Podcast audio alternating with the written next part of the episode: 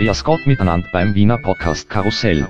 Hier ist der Alois und wie jede Woche stell ich euch neue Podcasts von rund um Radum vor. Was ist Leiwand? Was ist Orsch? Oida. Heit haben wir unsere Investigativjournalistin, die Kathi, zu der Pifkes vom deutschen Filmpodcast, der Teli Horst, eine geschleist. Oi Söl Kathi, verzählst einmal.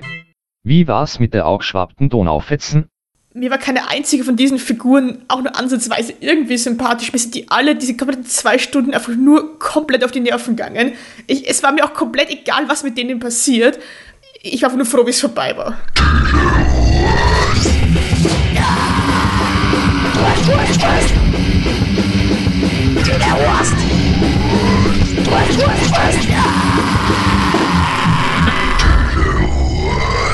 Ganz ehrlich, die Christen, das ist schon irgendwie so ein Sackverein.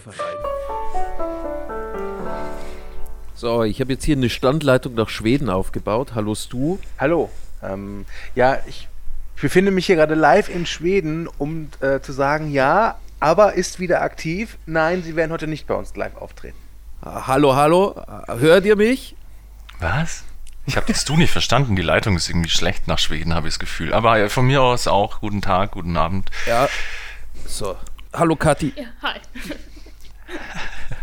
Wir haben heute nämlich wieder eine Gästin. Wir werden Diese langsam, Ski. wir werden langsam zu einem äh, fe- feministischen Podcast. Wieso? Weil wir jetzt schon zwei Frauen als Gast ha- da hatten? Ja, Gott. Und weil wir Traumfrauen besprochen haben. Ja. Qualifiziert, hätte ich gesagt. Wir, wir tun alles, damit sich äh, alle Geschlechter wohlfühlen hier. Ja. Ich finde es immer schön. Das sind die schönsten Telehorster-Anfänge, wo man merkt, dass Max gar nicht weiß, was er eigentlich machen soll. Ja, richtig. Ich habe ich hab, ich hab jetzt dunkelblaue äh, FFP2-Masken. Uh, Es sind die, die mir am besten stehen. ah, okay. Ähm, Ja. ich habe jetzt äh, das erste Mal mir einen Termin geholt für einen Corona-Schnelltest nächste Woche. Und äh, war sehr angenehm überrascht, wie einfach das ist.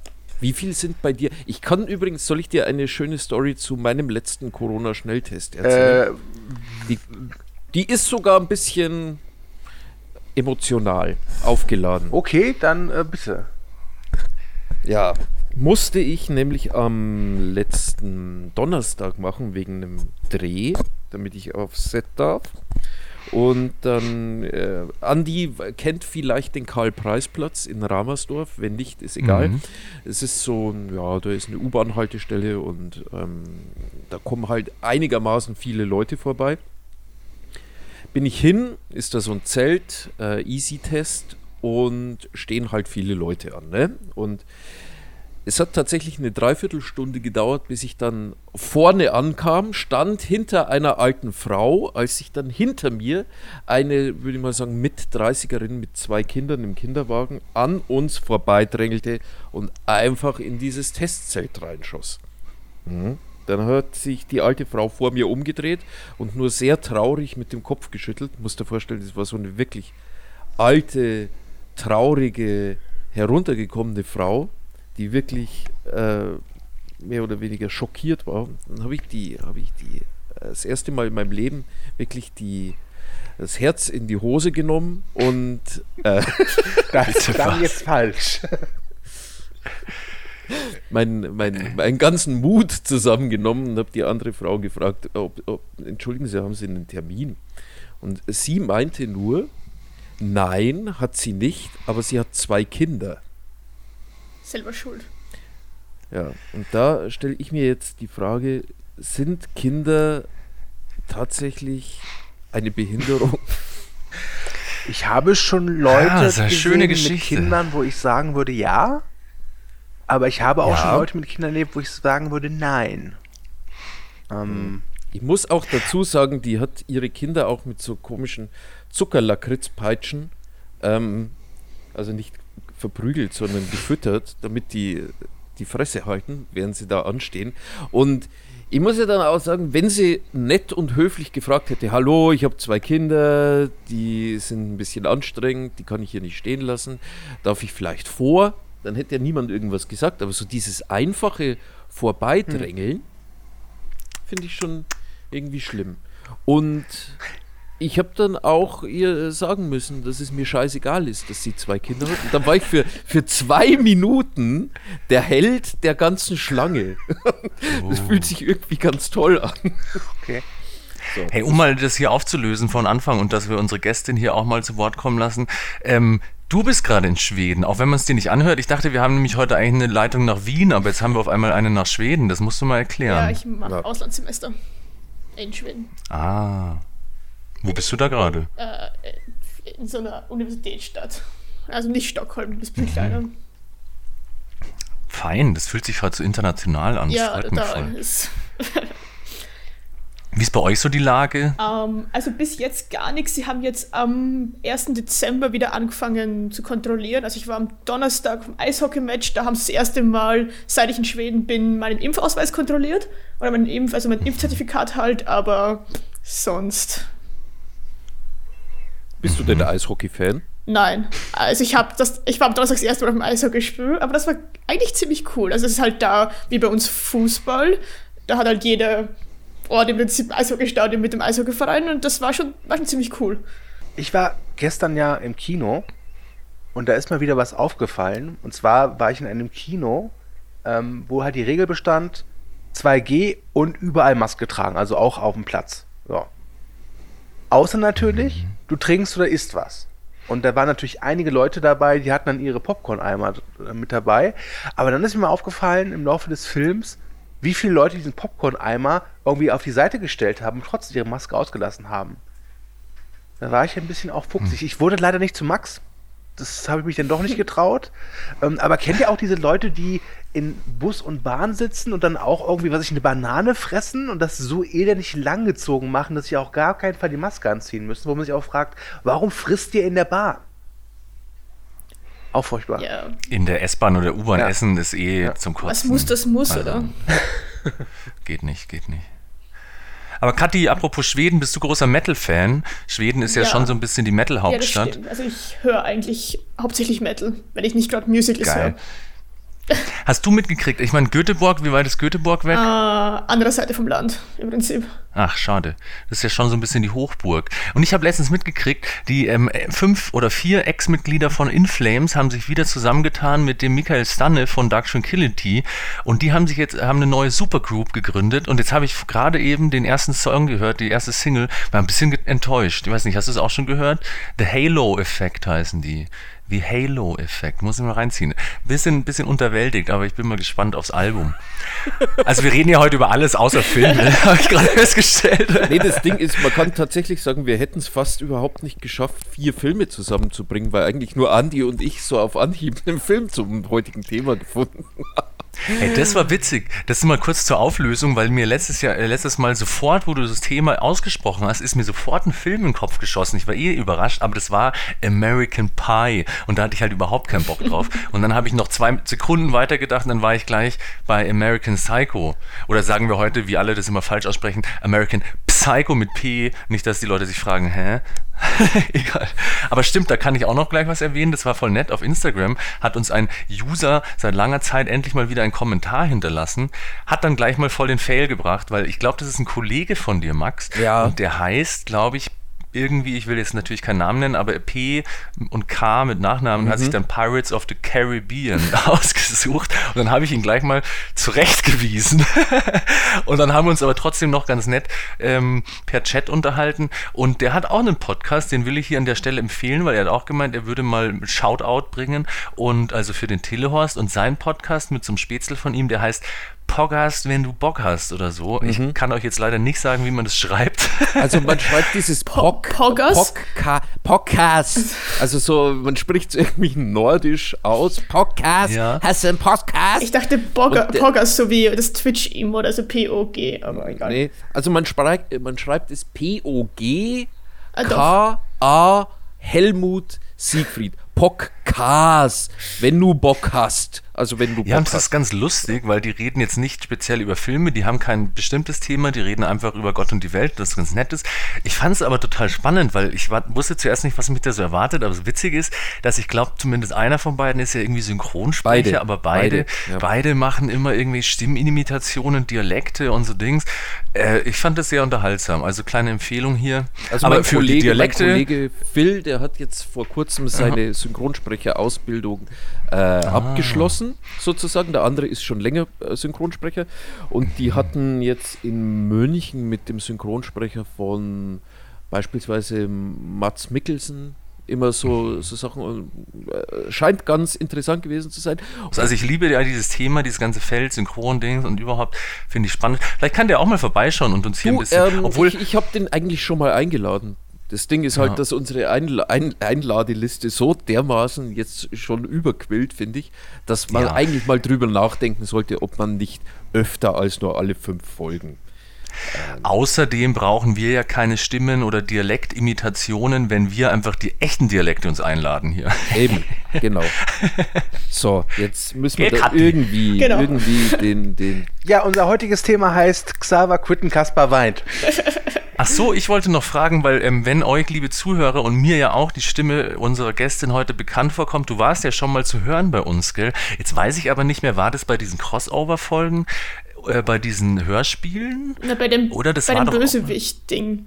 Genau. Ja, ja, äh. Kati war die Chefin der österreichischen Liga der Superschurken, die Max nicht angenommen hat, weil er sein Anmeldeformular mit Comic Sans äh, ausgefüllt hat. Stimmt. Ja, sorry nochmal, Max, Ah. deswegen. Das war. Du, alles, alles gut. Du bist, du hast ja dafür gesorgt, dass ich jetzt zumindest eine Zeit lang inoffiziell den Titel größter Filmkenner der, sage ich mal, der, des etwas größeren Moment mal, Moment mal, ich möchte das, ich möchte das, ich möchte das wirklich sehr gerne ein bisschen, noch ein bisschen detailisieren, ja, weil du bist ja im Prinzip eigentlich der Fachmann, wenn es darum geht, Porno oder Dokumentation. Also im stimmt. Gegensatz zu mir wusstest du, dass Omas auf der Müllhalde keine Dokumentation ist. Und ich weiß nicht, ob man darauf so stolz sein sollte. Hey, hört jetzt auf, über den Telestammtisch zu reden. Erstens haben wir uns ja vorgenommen, uns ein bisschen vom Telestammtisch zu distanzieren, dass immer nicht die Leute denken, wir wären so ein Spin-off-Produkt. Und zweitens wurde ich aus dieser Gruppe entfernt. Deswegen habe ich keine Ahnung, worüber ihr redet. Bitte.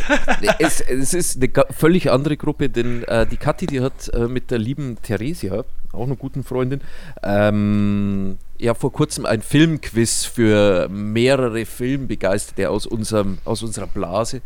Äh, Aha. äh, da warst du halt auch nicht eingeladen. Also. Oh, ist leid. okay. Das ist Gefühl, das okay. da habe ich hängen, ne? tatsächlich gewonnen.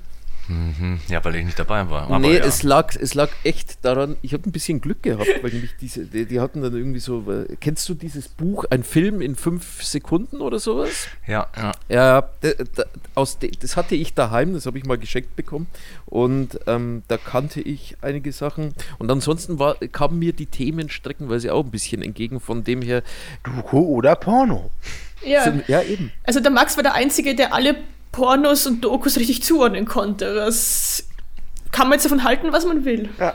Weißt du, ich dachte noch, ich dachte noch, Alarm im Darm ist eine Dokumentation über was ich, Darmkrebs oder so. Aber nein. ja, wer den Telehorst regelmäßig hört, Du, äh, keine Überraschung. Ist, äh, ich will jetzt gar nicht sagen, ich habe auch geraten, Klar, weil das glaubt Klar. mir ja eh keiner. Mhm. ganz sicher. Ähm, aber war sehr witzig und ich hoffe, dass äh, solche Sachen dann auch mal wieder stattfinden. Dass, dass das du es mir dann auch mal heimzahlen kann.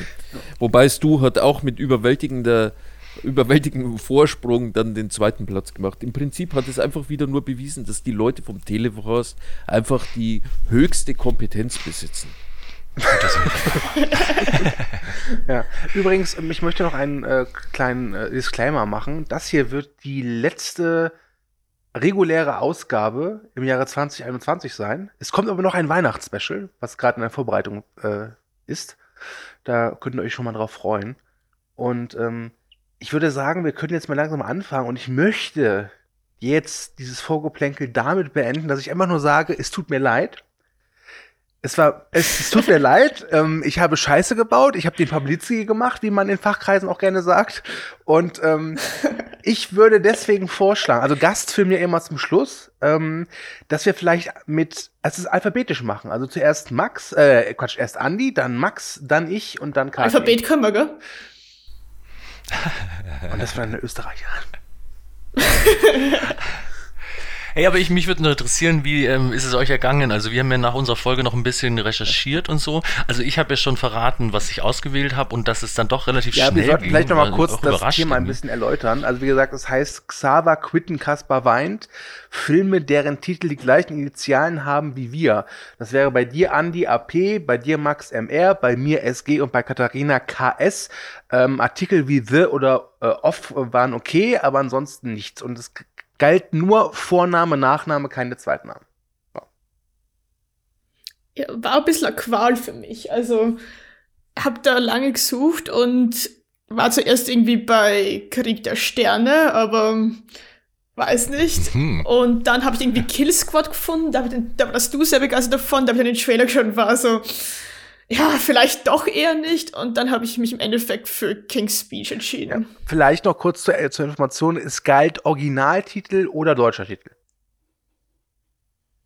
Hey, was wir eigentlich noch nie so richtig gemacht haben, wir haben jetzt ja schon rausgefunden, ähm, was Kathi für mu musikalische Vorlieben hat, aber unsere Gäste so ein bisschen vorzustellen. Also was, was sind denn so deine filmischen Vorlieben? Also hast du sowas, würdest du sagen, Fängt da an, so Journalist zu werden. der Horror-Nerd oder bist du eher so die Action? Ja, sie, sie mag Musicals, so weiter geht's. So, ich bin doch keine Sau.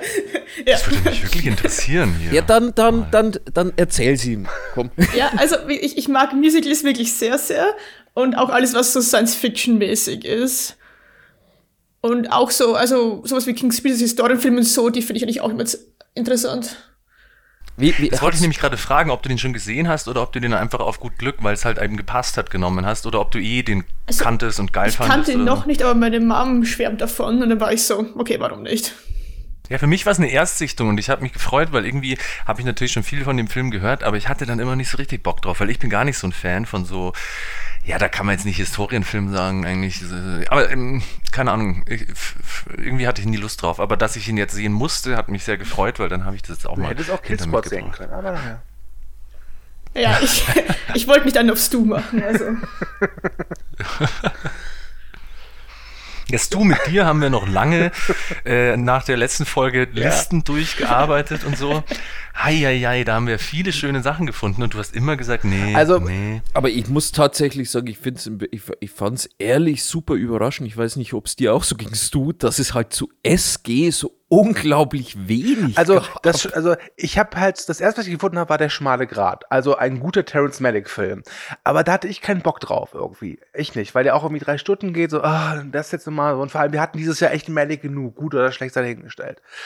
Äh, dann habe ich halt eben den Film gefunden, den ich auch genommen habe, Small Group. Über den wusste ich gar nichts. Ich wusste nur, den gibt's halt für, für umsonst auf Amazon Prime. Und dann habe ich noch gefunden einen anderen Film, den ich schon gesehen habe, der kam vor ein paar Wochen auf Netflix mit Jason Momoa, Sweet Girl, aber den fand ich total kacke. Und das war auch ein Film, wo ich dachte, kann man aus dem so viel rausholen? Ich glaube nicht. Und ich will ehrlich sagen, also Small Group ist, ist kacke, ist furchtbar, ja, aber ich glaube, über den kann man schön, also mehr reden als über sowas wie Sweet Girl. Ich bin immer noch ein bisschen enttäuscht, dass du nicht meinen Vorschlag äh, Scandalous Gilda genommen hast. Hier im 1985 Italian Erotic Drama Film. Den hätte ich gerne gesehen. Ja, dann schauen Ja. die doch Den gibt's irgendwie nirgends. Ja, dann hätte man eh nicht besprechen können. ja, aber trotzdem. Und tatsächlich war ich auch überrascht, wie, wie schwer es war. Ich habe auch ansonsten nichts mit SG gefunden. Ich habe gut drei, vier Tage abends hier gesessen und äh, irgendwelche Filmseiten durchforstet, aber nichts gefunden. Und ich muss es auch mal so sagen, also eure beiden Filme, me- meine werten Kollegen, sind halt auch richtige Kracher. Da ist es mal ganz gut, dazwischen auch mal so ein, so ein ja, Lowlight zu haben. Ja. Ich meine, das ist ja auch gut. Ist ja, ist ja in der Tradition von ähm, After Last Season und Birdemic und den ganzen Travoltas, die wir jetzt hier hatten. Ah, ich freue mich schon drauf. Aber ich fange jetzt mal an. Oder? Habt ihr noch was zu sagen? nee, wir können jetzt die 20 Minuten Marke naht. Also äh, fangen Sie doch mal an, Herr Andy Bateman. Ja, ich habe das Gefühl, jeder kannte den Film schon und Max, du meintest ja schon, den brauchst du gar nicht schauen, weil den kannst du eh mitsprechen. Und bei mir im Freundeskreis sind auch viele Leute, die sich immer äh, in Zitaten aus diesem Film unterhalten irgendwie. Ähm, ich muss aber sagen, ich habe den Film auch schon, aber nicht so oft gesehen. Also ich kannte ihn noch nicht auswendig und mir sind diesmal, äh, ich fand es wieder schön, den mal wieder zu sehen. Ich habe den bestimmt schon viermal gesehen, aber es ist lange her gewesen. Aber nur kurz zum Inhalt oder so, brauchen wir das hier überhaupt? Ja, versuch's ah. doch mal in einem Satz. Ja, Patrick Bateman ist so ein Wall Street Schnösel und ähm, irgendwie ist er nicht, ist er mit der Gesamtsituation unzufrieden. Also Super, Punkt. Das ist sein Hauptproblem, er hat, ja. Er hat eine schöne Verlobte, eine schöne Wohnung, schöne Visitenkarten, ein schönes Äußeres und so weiter, aber irgendwie ist er innerlich so leer. Und er kann, er kann einfach nicht glücklich werden und deswegen versucht das mit Morden, eventuell, eventuell auch nicht. Ich finde das super spannend. Ich habe mir auch im Zuge dessen noch ein paar Podcasts angehört, wo es auch um den Film ging und so. Und jetzt irgendwie habe ich teilweise immer so ein bisschen Gefühl, ich will mich da nicht wiederholen, aber liebe Zuhörer, vielleicht habt ihr davon noch nicht viel gehört, aber man kann da echt sehr viel drüber reden. Allein schon, was ist die Entstehungsgeschichte, wer das hätte machen sollen, wer, wer hätte mitspielen sollen. Ich möchte da kurz einen Shoutout machen. Es gibt auf Arte, beziehungsweise am YouTube-Kanal von Arte, gibt es seit ein, zwei Wochen eine Dokumentation, eine einstündige, über das Buch American Psycho, wo auch auf den Film eingegangen wird. Das ist mhm. sehr interessant, kann ich empfehlen. Stimmt, das hätte ich noch erwähnen können. Hier, Brad Easton Ellis hat ja dieses Buch geschrieben, was ja ein relativ skandalöses Buch ist und wo er immer, wo es immer heißt, es ist viel schlimmer als dieser Film, bla bla bla. Ich habe es nicht gelesen, habt ihr es gelesen? Ist es auch.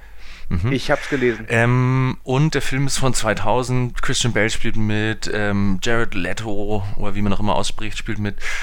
Äh, Willem Dafoe ist noch dabei, aber wie gesagt, ich glaube, ihr kennt den alle, aber es hat trotzdem einen großen Spaß gemacht, ihn mal wieder zu sehen und ähm, auch wenn da vieles wahrscheinlich schon davon durchgekaut würde, wurde, lass uns doch drüber sprechen.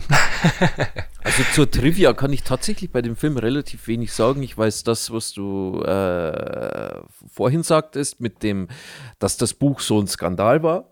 Und ich weiß, mich, ich glaube mich noch erinnern zu können, als der Film damals rauskam, da bekam er relativ schlechte Kritiken, zumindest in den TV-Spielfilms der damaligen Zeit, weil äh, er anscheinend, ich weiß nicht, vom, vom Buch entweder ein bisschen abwich oder sonst irgend, irgendwas gab es da. Also, das ist ähm, jetzt auch schon wieder 25 Jahre ja, her, glaube ich. Also das Buch war ja auch wirklich lange Zeit in Deutschland auf dem Index. Und mein Nachbar. Kann man sich gar nicht Mein Nachbar fängt gerade wieder mit dem Bohren an. Es tut mir leid, wenn ihr das hört, aber da müssen wir jetzt durch. Und ich hatte das auch mir geholt, als es noch auf dem Index war. Und natürlich hatte das seinen Ruf. Und es gibt auch wirklich brutale Szenen, die auch wirklich unschön sind. Ähm, aber das meiste, was in diesem Buch vorkommt, sind Beschreibungen von Marken. Also da gibt's wirklich äh, seitenweise wird da aufgezählt, welche Klamotten er trägt, wie auch im Film. Und was ich an dem Film schätze, ist, dass der Film jetzt nicht so brutal ist wie das Buch, aber dass der Film ähm, fängt sehr gut diese Essenz dieses Buches ein. Sehr, sehr gut. Das fand ich witzig. Ich glaube, es haben sich ja, da gab es ja auch ganz viele Geschichten, was die Musik betrifft und weil du gerade die Marken angesprochen hast, dass irgendwie in dem Film nicht Rolex gesagt wurde, warum er dann im Bett sagt, irgendwie don't touch the watch und nicht Rolex. Irgendwie, das fand ich ganz lustig. Und was ja auch noch spannend ist, halt eben, äh, der Film ist ja von Mary Herron, von der ich jetzt leider nicht äh, viele andere Werke gesehen habe. Die hat zuvor ein sehr, guten Dra sehr gutes Drama gedreht mit Lily Tomlin, nämlich äh, I Shot Andy Warhol. Sehr zu empfehlen. Mhm. Ich weiß auch nicht mehr genau, wie rum das war. Also sie hat sich ins Spiel gebracht und wollte das verfilmen oder so äh, mit Christian Bale, aber ja, dann hat halt irgendwie richtig. das Studio Moment, gesagt, ich, ich nee, das machen wir nicht. Ähm, es war so, dass das Buch sehr erfolgreich war, weil es natürlich äh, ja, in den Schlagzeilen war und es hatte den Ruf halt frauenfeindlich zu sein. Und dann hat eine Drehbuchautorin, ich mir den Namen ist mir jetzt empfallen, der Regisseurin Mary Herron dieses Buch aber empfohlen meinte, ganz ehrlich, eigentlich ist das ein feministisches Werk. Und das hat dann Mary Herron auch so gesehen und hat sich dann dafür stark gemacht, diesen Film zu drehen. Und ursprünglich war tatsächlich Leonardo DiCaprio für die Hauptrolle ja, äh, vor, vorgesehen. Ach, ja. Ja, und Max, dein Lieblingsregisseur Oliver Stone hätte genau. das auch äh, machen sollen mit Leonardo DiCaprio. und ich finde es halt oh immer Gott. witzig, weil ich meine, das war die Titanic-Ära so ungefähr, mhm. so ein Jahr danach oder so. Und dann siehst du den und denkst dir so, what? Also kann ich mir null vorstellen. Dann dachte ich mir, das kann doch gar nicht sein. Und dann siehst du Christian Bateman, äh, Christian Bateman, Christian Bale in diesem Film und dann musste ich jedes Mal, ich glaube, ich habe es schon mal damals, hat es mich schon gewundert, und dann musste ich nochmal schauen, die sind ja gleich alt. Also der Typ ist in dem Film wirklich 27, weil irgendwie mir kam das so vor, so ich bin eh schlecht im Alter einschätzen oder so. Dann dachte ich so, hm, 27, irgendwie wirkt der für mich halt- ein bisschen älter, aber ist ja wurscht. Aber dass äh, Leonardo DiCaprio, wie er da damals ausgeschaut hat, gleich alt war wie Christian Bale in diesem Film, finde ich einfach so absurd. Also was äh, schön ist, also bei American Psycho ist es halt einfach so, das hast du ja ganz oft, es- gibt etwas, was verfilmt werden soll und dann werden die ganz großen Namen reingeworfen. Und es kommt aber nie zustande, Mhm. weil die haben keinen Bock drauf oder der Terminkalender ist zu voll oder DiCaprio hat vielleicht auch Angst gehabt für die, vor der Rolle, kann ja auch sein. Es ist ja keine Rolle. ja, ihm hat da jemand Ja, abgeraten, also oder irgendwie so. eine- Und ja, ja, dann wurde ja. das Projekt halt immer kleiner, bis dann eben nicht ein Oliver Stone da die Regie führte, sondern eine Mary Harron. Ich glaube aber, das war die richtige Entscheidung. Und, ähm, und ich Total. finde auch, dass Anscheinend hat ja Christian Bale und sie, obwohl sie dann irgendwann rausgeflogen sind aus dem Projekt, halt einfach immer Ja. dran festgehalten, so, nee, nee, wir machen das, kein anderer macht das so richtig. Und anscheinend hat auch Christian Bale Ewan McGregor davon überzeugt, dass er das nicht spielt, weil er, obwohl er gar nicht mehr in dem, mit dem Projekt so connected war, hat er sich trotzdem schon die ganze Zeit darauf vorbereitet. Jetzt stelle ich mir gerade vor, wie Hugh McGregor im Gucci-Anzug durch die Wall Street rennt und sagt, sag ja zum Leben.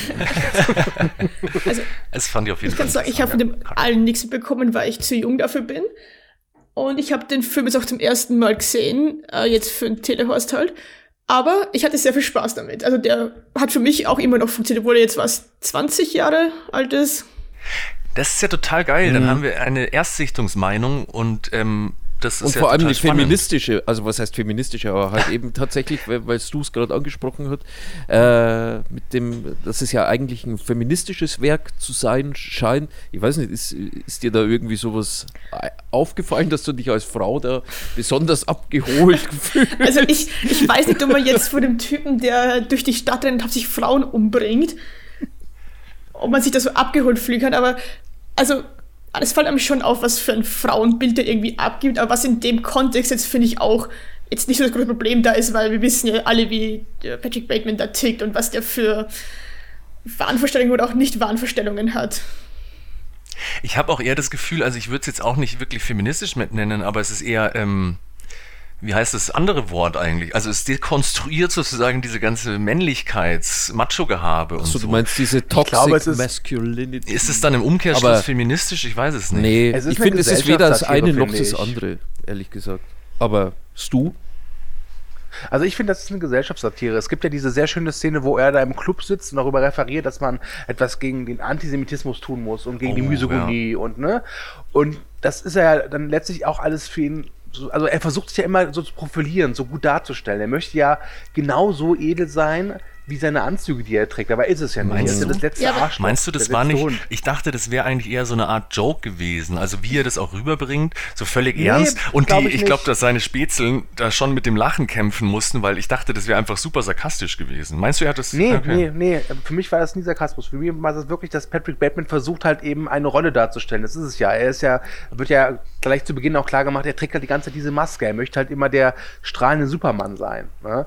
Und ähm, hat dadurch aber erst recht keinen richtigen Charakter. Ich meine, niemand erinnert sich so an ihn. Das ist ja auch das, dieses, dieses, diese Welt, die dieser Film präsentiert. Ich meine, man kennt sich dadurch, dass man Visitenkarten austauscht, aber wenn man sich mal wirklich dann begegnet, dann sagt man zu dem einen, ach, du bist doch der. Ja, wahrscheinlich hast du Ey, recht. das ist so genial und das ist mir wirklich das erste Mal aufgefallen, dass die sich ja die ganze Zeit verwechseln, was noch zusätzlich zu diesem ganzen Thema beiträgt, so von wegen, ja, hat er den jetzt umgebracht oder nicht oder so, wo dann am Schluss rauskommt, ähm, der Anwalt war ja mit Paul Allen in London essen, aber er wiederum verwechselt ja Patrick Bateman auch erstmal und jeder verwechselt da jeden, also kann man in diesem Film, was ich so geil finde, eigentlich überhaupt nicht irgendwas klar sagen, was eigentlich passiert ist. Das ist total cool. Ja, was ich auch geil finde, ist ja, dass im Prinzip das, was dann das fast zum Überlaufen bringt, ist ja, dass der andere einfach eine geilere Visitenkarte hat als er. Ja. Und das ist ja auch sowas, ich meine, sowas komplett Banales eigentlich für uns zumindest, keine Ahnung, aber in seiner Welt ist das dieses, okay, das ist das Statussymbol, der hat etwas Besseres als ich, auch wenn das nur diese Visitenkarte ist, der muss weg, ich halte das nicht aus. Hey, das ist cool, das muss ich empfehlen. Da gibt es irgendwie so eine ähm, Grafikdesign-Analyse auf YouTube, wo so ein Grafikdesigner sich diese Dinger anschaut und das analysiert, ob das Sinn macht, was die da so erzählen und ähm, wie und so und dass diese ganzen Schriften, die sie nennen, teilweise gar nicht existieren und dass sie teilweise auch falsch äh, charakterisiert werden und so. Und was auch geil ist, dass Patrick Bateman irgendwie nicht einen Rechtschreibfehler, aber so einen Typofehler auf seiner Visitenkarte hat und das fällt ihm nicht auf. Der holt da irgendwie so wahrscheinlich für zig 1000 Euro irgendwelche goldgeprägten Visitenkarten ab, aber dass bei dieser Firmenname Pence and Pence oder wie die heißen, keine Ahnung, da irgendwie so ein Leerzeichen hinter dem End fehlt, das fällt Ja, ihm nicht auf. interessiert ihn ja auch nicht. Es geht nur darum, wie es ausschaut. Es ist ja, im Prinzip ist der Inhalt ja scheißegal.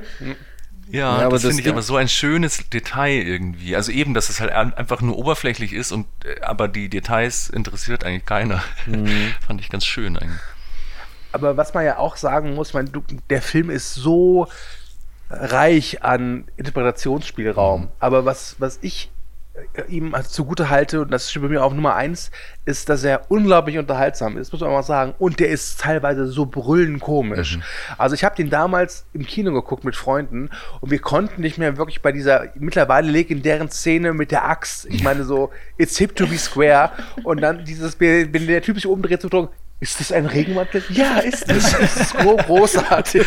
Ja, das finde ich auch voll bezeichnend, weil irgendwie habe ich mal, ich weiß noch, in irgendeiner alten Cinema, glaube ich, war das, da waren irgendwie so die besten Horrorfilm-Bösewichte oder so und da war Patrick Bateman auch dabei irgendwie und ich meine, allein schon der Titel und so ein bisschen äh, Psycho oder ihr auch ähm, äh, Chainsaw Massacre und so und da gibt es ja schon Szenen, dass man dass es so in so eine Horrorrichtung geht, weil es könnte ja auch irgendwie so eine Art Slasher-Movie sein oder so. Aber dann ist es halt eine, wie du schon gesagt hast, eine Gesellschaftssatire, irgendwie eine schwarze Komödie, irgendwie eine, Es gibt, so eine es gibt für mich eine Szene, es gibt für mich eine Szene, wo er ganz kurz es schafft, wirklich so in dieses Horror abzudriften. Nämlich, wenn er, glaube ich, sein, was das, Cousine ermordet, wo, wo diese Prostituierte dann plötzlich sieht, Ja, dass da ja. unter dem Bett lag und so plötzlich was Rotes kommt.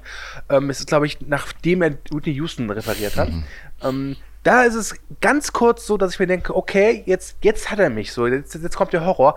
Nur um dann halt kurze Zeit später wirklich nackend mit der Kettensäge da rumzulaufen, was da wieder so absurd Und den ist. ist ja- Jogging-Schuhen, die nicht vergessen. Und den Jogging-Schuhen, genau. Ich finde auch diese eine Szene, die ist halt richtig fies und ernst und böse, weil wenn er zum Beispiel Ja. Paul Allen umbringt, das ist einfach witzig und übertrieben.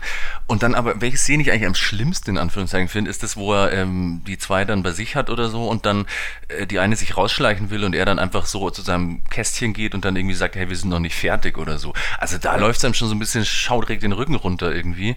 Und dann ist er halt eben, wie du gesagt hast, auf der einen Seite so super strange, komisch und wirr und äh, großartig, wie das hin und her springt. Was ich mich ja aber immer gefragt habe bei dem Film ist, warum bringt er die Sekretärin nicht um? Ja, ich hatte auch immer das Gefühl, so das ist so ein bisschen wie so ein Anker irgendwie. Ich weiß auch nicht, so ein bisschen so diese äh, Unschuld, Hoffnung, ihn so am Menschsein zu halten. Ich weiß es nicht genau, ich weiß es nicht. Aber sie hat den Löffel einfach auf den Ja, Tisch das gelegt. geht gar nicht. Ist es nicht sie, die einzige, die sich irgendwie für ihn als Person interessiert und nicht, nicht äh, auf, auf diese Hülle, in der er lebt und deswegen ist es so dieser kleine emotionale Funken. Weil ich meine, Patrick Bateman, ähm, der Film heißt ja nicht umsonst so, das ist ja, ist ja mehr oder weniger der pathologische Psychopath, der gar keine Empathie für gar nichts empfindet und ähm, mehr oder weniger nur von einer Verkleidung in die nächste reinschlittert. Ich meine, das ist ja, ist ja so dieses, äh, dieses, ich glaube, typische, äh, wie, wie man einen Psychopathen ähm, medizinisch, wie sagt man, diagnostiziert. Ich finde es halt auch immer spannend, da musste ich jetzt dran denken, weil ich gestern auch diesen Power of the Dog gesehen habe oder so und irgendwie so unterdrückte Gefühle, also wo ihn dann dieser, jetzt habe ich den Namen vergessen, aber dieser homosexuelle Kollege da irgendwie auf dem Klo dann so anmacht irgendwie und ihm dann halt auch gesteht, dass er ja eigentlich, dass er ihn liebt oder so und wie er da reagiert, also dass er den nicht umbringt, sondern dass er dann so, ja, so ein bisschen angewidert, aber irgendwie, weiß ich nicht. Ja, ich hatte da auch Szene. immer das Gefühl, ich hatte da auch immer das Gefühl, dass er nicht zurückweicht und von dem ihn nicht umbringt, weil er, weil er äh, irgendwie sich davor ekelt, dass er homosexuell ist und dass er wirklich damit nicht zurechtkommt, dass es da jemanden gibt, der ihn liebt. Ja, genau. Hatte ich auch immer das Gefühl, ja. Das fand ich auch cool. Ich habe irgendwie einen Podcast gefunden, weil ich auch Interviews gesucht habe und so. Und mit diesem Schauspieler, der diesen Typen mit der strangen Frisur spielt und so, mit dem habe ich dann ein Interview gehört und den haben sie halt auch gefragt, was, was er dazu sagt, weil es gibt ja diese ganzen Theorien, was wahr ist, was passiert ist und was in seinem Kopf passiert. Und da können wir so einzelne Szenen gerne durchgehen, weil mich es auch interessiert, was ihr sagt. Und den haben sie dann nämlich auch gefragt. Und er hat immer gemeint, ich habe keine Ahnung, was die Regisseurin dafür eine Intention hatte, aber für ihn ist es so, das Spannendere, dass wirklich alles passiert ist und das halt ähm, damit immer gezeigt werden soll. Also da haben sie im Speziellen über die Szene geredet, dass diese Wohnung dann komplett leer mhm. ist, wo ja eigentlich die ganzen Leichen rumhingen mhm. und dass dann diese Maklerin ähm, da drin steht und dann zu ihm sagt so, gehen Sie, gehen Sie einfach und kommen Sie nicht wieder. Also dass die eigentlich genau weiß, was da passiert ist, aber die halt so ähm, ja, geldgeil, sag ich jetzt mal, ist, dass die halt einfach drauf geschissen hat, so, hey, wenn ich jetzt die Polizei rufe und so, dann wird hier ein Riesenfass aufgemacht, aber ich kann diese super teure Wohnung gar nicht verkaufen. Deswegen hat sie eventuell halt einfach diese ganzen Leichen entsorgt, ja, nur um diese Wohnung zu was verkaufen. Was dagegen so. spricht, ist aber, dass er halt danach oder davor halt wirklich diesen, ich nenne es mal ja, Amoklauf ja. macht, der auch so überzeichnet und übertrieben ist. Ich meine, er steht vor diesem äh, ATM und dann füttert er mich mit diesem gefrorenen Kaninchen und er, er, er schießt ein, oder kann, danke, Oder er schießt einmal auf das die sind, Polizei und das ganze das Auto sind die zwei Szenen, ne? die finde ich, ich weiß nicht, ob ich sie gut oder nicht die finde ich fast ein bisschen schade, weil das sind die zwei Szenen, die Katzenszene und die Autoszene, also diese Explosionsgeschichte, wo ich schon auch sagen muss, okay, das ist Quatsch. Also zumindest natürlich diese Katzengeschichte. Mhm. Außer vielleicht hat dieser Automat einen Fehler gehabt? Ich weiß es nicht. Ja, aber es ist nicht eigentlich auch vollkommen egal, ob es jetzt also echt ist oder nicht, weil für ihn fühlt es sich ja echt an und er hat es ja mhm. zumindest in seinem Kopf hier alles erlebt. Das heißt, wir sehen ja den Film ja eigentlich aus seiner Perspektive, beziehungsweise was er macht und so. Also und für ihn ist das ja alles real. Also, ob das jetzt wirklich wahr war oder nicht, ist ja im Prinzip vollkommen obsolet, weil für ihn ist das alles echt. Für ihn hat er diese, hat der, der Bankomat anzeigt, er soll die Katze, der Katze füttern. Für ihn hat er alles Leute umgebracht. Für ihn ist das Auto explodiert. Ich, es tut mir leid, das da so sagen zu müssen, aber ich gebe der Katharina vollends recht und das fällt mir nicht ein. Nein, ich finde, ich, ich stimme dir schon zu. Ich finde es halt nur aus der, ähm, wie sagt man, aus der Intentions- äh, Geschichte spannend, weil es gibt ja diese Szene mit der Kettensäge und so. Und da könntest du ja schon sagen, hey, das ist so drüber und so strange und warum kann das überhaupt sein? Das ist ja alles nicht real, aber trotzdem, dass der Film eventuell halt auch noch diese Message rüberbringt, so ja, in diesem ganzen, in dieser Gesellschaft kümmert sich jeder nur um sich und keinen interessiert es, ob, ob jemand da mit einer Kettensäge durchläuft und so. Dass es ich glaube tatsächlich, dass sich Christian, oh Gott, äh, Patrick Bateman halt auch noch Aufmerksamkeit sehen. Der möchte halt mhm. wahrgenommen werden. Der, ne? Ich meine, er stellt sich ja auch wirklich Sachen vor, also jetzt mal vorweg, also wir nehmen einfach an, dass es alles, wie Katharina gesagt hat, dass er es in seinem so sieht, aber es nicht so passiert ist. Ich meine, er schleift irgendwie eine, einen Sack mit einer Leiche am Pförtner vorbei, mit einer riesigen Blutspur. Dem Pförtner ist das scheißegal. Der, der fantasiert halt immer so Sachen, wo eigentlich jeder normale Mensch zumindest was sagen würde, oder wo jeder, jeder normale Mensch äh, so auf den Finger drauf zeigen würde, aber da halt nicht. Ich glaube tatsächlich, dass Patrick Bateman sich nach mhm. Aufmerksamkeit Ja, auch wie dieses, Tatsächlich, glaube ich. Ja. Also diese Leiche in das Taxi irgendwie verfrachtet und dann da zwei von seinen Freunden kommen und das irgendwie sehen und der da auch so irgendwie ein bisschen panisch, aber auch nicht wirklich. Und so ist ja mein Kleidersack und was auch immer. Wo hast du den genau, her? Was den Oder her? welche Marke? ja. Und das interessiert keinen, dass es halt irgendwie ausschaut, als wäre da also offensichtlich ja. kein Anzug oder was auch immer drinnen.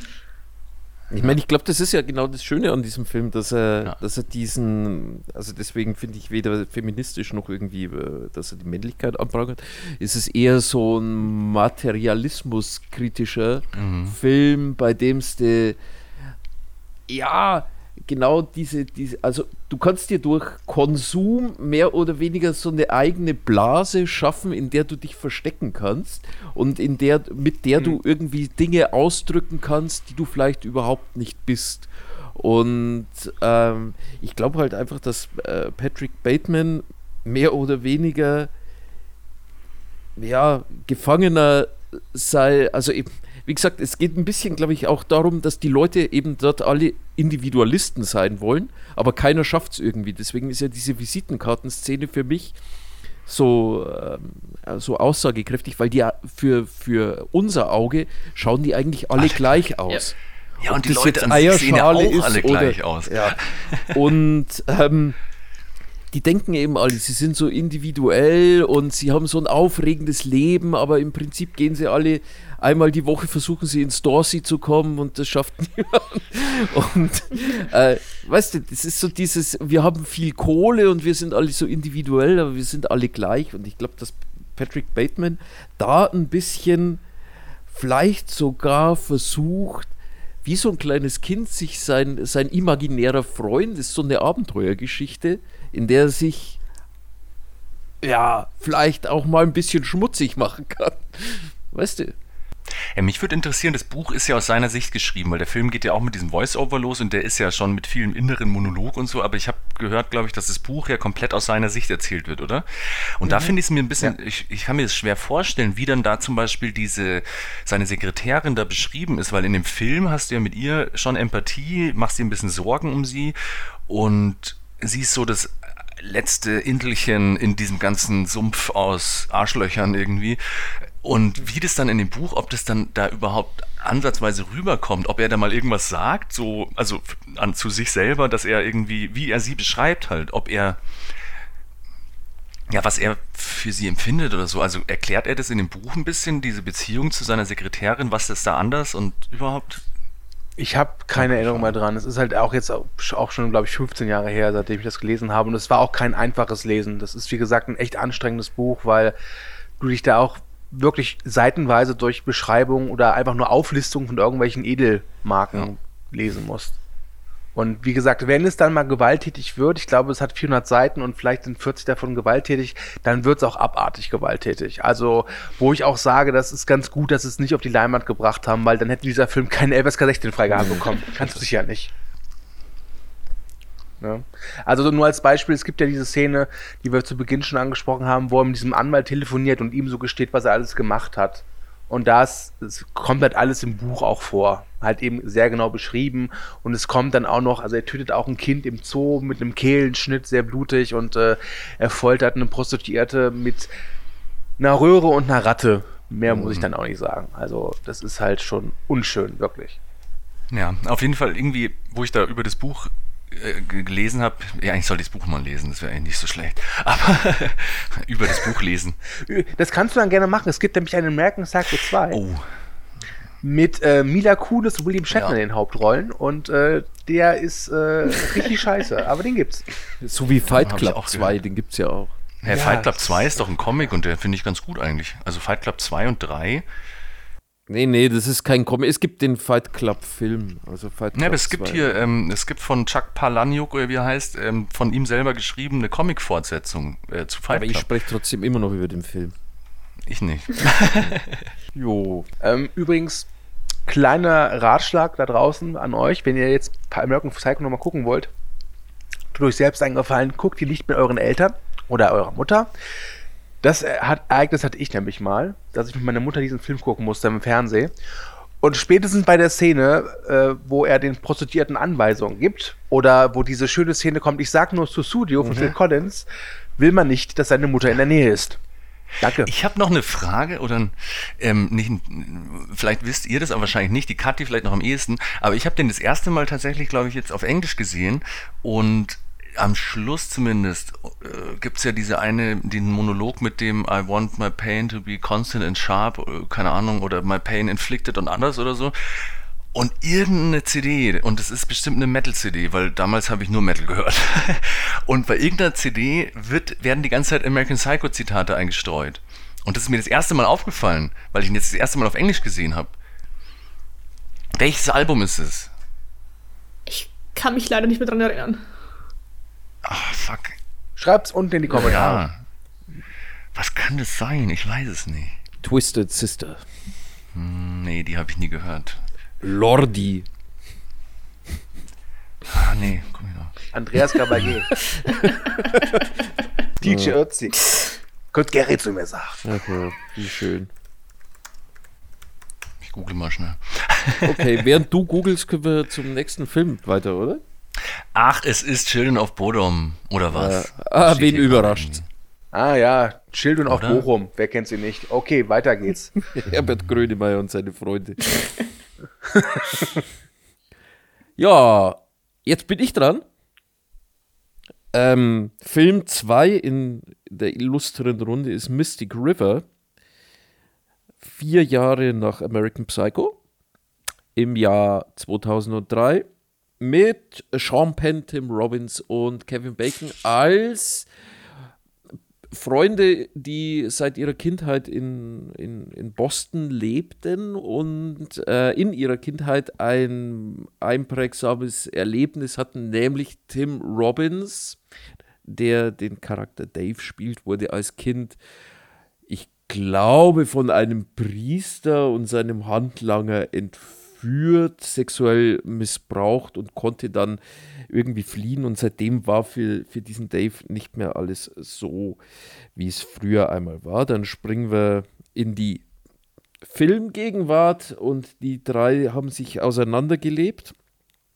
Ja, und dann passiert etwas Schlimmes, nämlich die Tochter von Sean Penn wird ermordet und Kevin Bacon ist beim Bostoner Police Department für Mordermittlungen.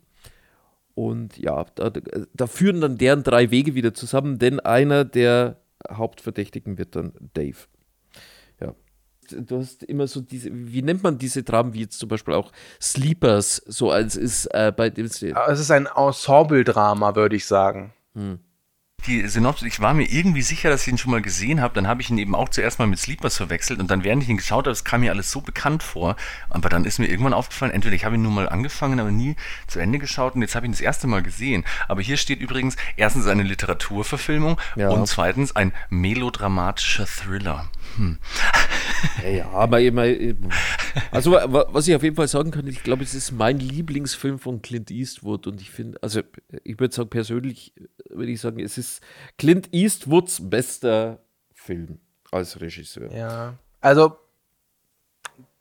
Gran Torino ist vielleicht bei mir noch ein bisschen, ein kleines Stückchen noch weiter oben, ähm, aber den habe ich auch öfters gesehen. Aber ja, Mystic River ähm, ist famos. Ich habe also bei der Erstsichtung, glaube ich, auch oft geweint. Doch, ich fand, ich finde ich find den einfach so traurig. Ich finde auch die letzte Szene so brutal.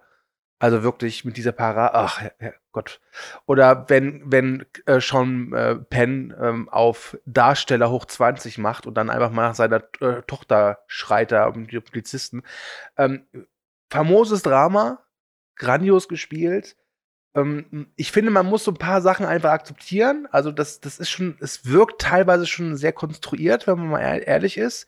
Aber ich finde, das tut dem Film keinen Abbruch. Das, das, das stört mich jetzt nicht. Und das ist ein Film, der mich zumindest jedes Mal mitreißt. Das ist, glaube ich, das vierte oder fünfte Mal, dass ich ihn gesehen habe. Und ganz ehrlich, das ist kein Feelgood-Film. Also, also, das ist ein Film, der einem so mit so einem so einem leeren Bauchgefühl zurücklässt. Und damit ist nicht Hunger gemeint.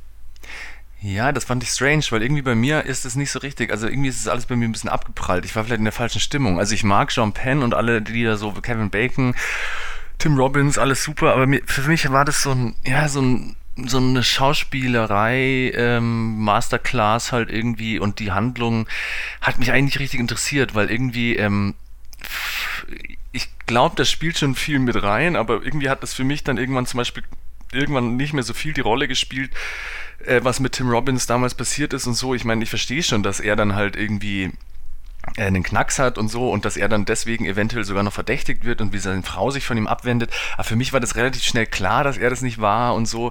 Und dann, dass dann dieses, dieses Mystery um sein es nachts nach Hause ja. kommen immer noch so aufrecht gehalten wird, fand ich super langweilig. Und dann, wo dann am Schluss rauskommt, dass er wirklich anscheinend ähm, einen Pädophilen umgebracht hat und so, da habe ich dann irgendwie schon ein bisschen ausgeschaltet. Und für mich hat sich das halt echt so angefühlt wie so eine Oscar-Grab irgendwie. Es geht, es geht ja gar nicht darum, die Frage, ob er der Täter ist. Es geht ja darum, was die anderen glauben. Das ist, glaube ich, äh, Clint Eastwood viel wichtiger als das, was der Zuschauer glaubt. Das ist dem, dem Film und auch dem Regisseur vollkommen egal. Es geht nur darum, was halt eben vor allem äh, Jimmy, gespielt von Sean Penn, glaubt. Und da finde ich, liefert er äh, echt gut ab. Ich habe den auch zum ersten Mal halt gesehen und ich fand den auch, also ich fand den super von den Schauspielern so her und ich wollte auch wirklich wissen, was passiert ist. Aber ich war dann am Schluss, war ich auch so, so das ist es jetzt, das ist die Erklärung für alles, so ist es abgelaufen, da war ich so ein bisschen underwhelmed. Ich weiß nicht, ich habe dann gewartet, dass es da eine spannendere Auflösung gibt. Also ich, ich muss sagen, ist, also mir zumindest, mir, mir ist die Auflösung auch letztlich scheißegal, wer die Tochter umgebracht hat. Das ist Beiwerk. Es geht halt wirklich am Ende, äh, wenn halt eben Jimmy Dave ja wirklich äh, ermordet und auch nicht gerade sanft mit ihm umgeht. Ähm, und ganz ehrlich, ich hatte auch immer das Gefühl, dass Dave auch überhaupt keinen Bock mehr hat Ja. zu leben. Ne, der ist halt auch fertig, weil Dave, der hat ja auch alles als Kind halt das, das mitmachen mit, machen müssen. Und ähm, es geht ja auch darum, wie dieses Ereignis aus der Kindheit diese drei Leute halt schon irgendwie ja beeinflusst hat. Natürlich am stärksten Dave. Und gerade halt das Ende, wenn äh, Sean Penns Figur da im, äh, der hat ja Selbstzweifel, und dann redet ihm seine Frau ja die praktisch aus und die Frau von Dave, den er halt eine Nacht zuvor ermordet hat, stromert da alleine rum und äh, äh findet ihren Mann nicht. Das ist halt echt herzzerreißend. Ja, das stimmt ein. Da ist es mir, ist es mir halt wirklich eigentlich ganz ehrlich, das hätte auch kommen können. Das waren Mars-Menschen, die die Tochter umgebracht haben. Okay, war es das halt eben. Ich weiß nur noch irgendwie, also ich, ich war auch nicht, jetzt nicht gelangweilt oder so und ich fand das alles irgendwie nett anzuschauen, in Anführungszeichen.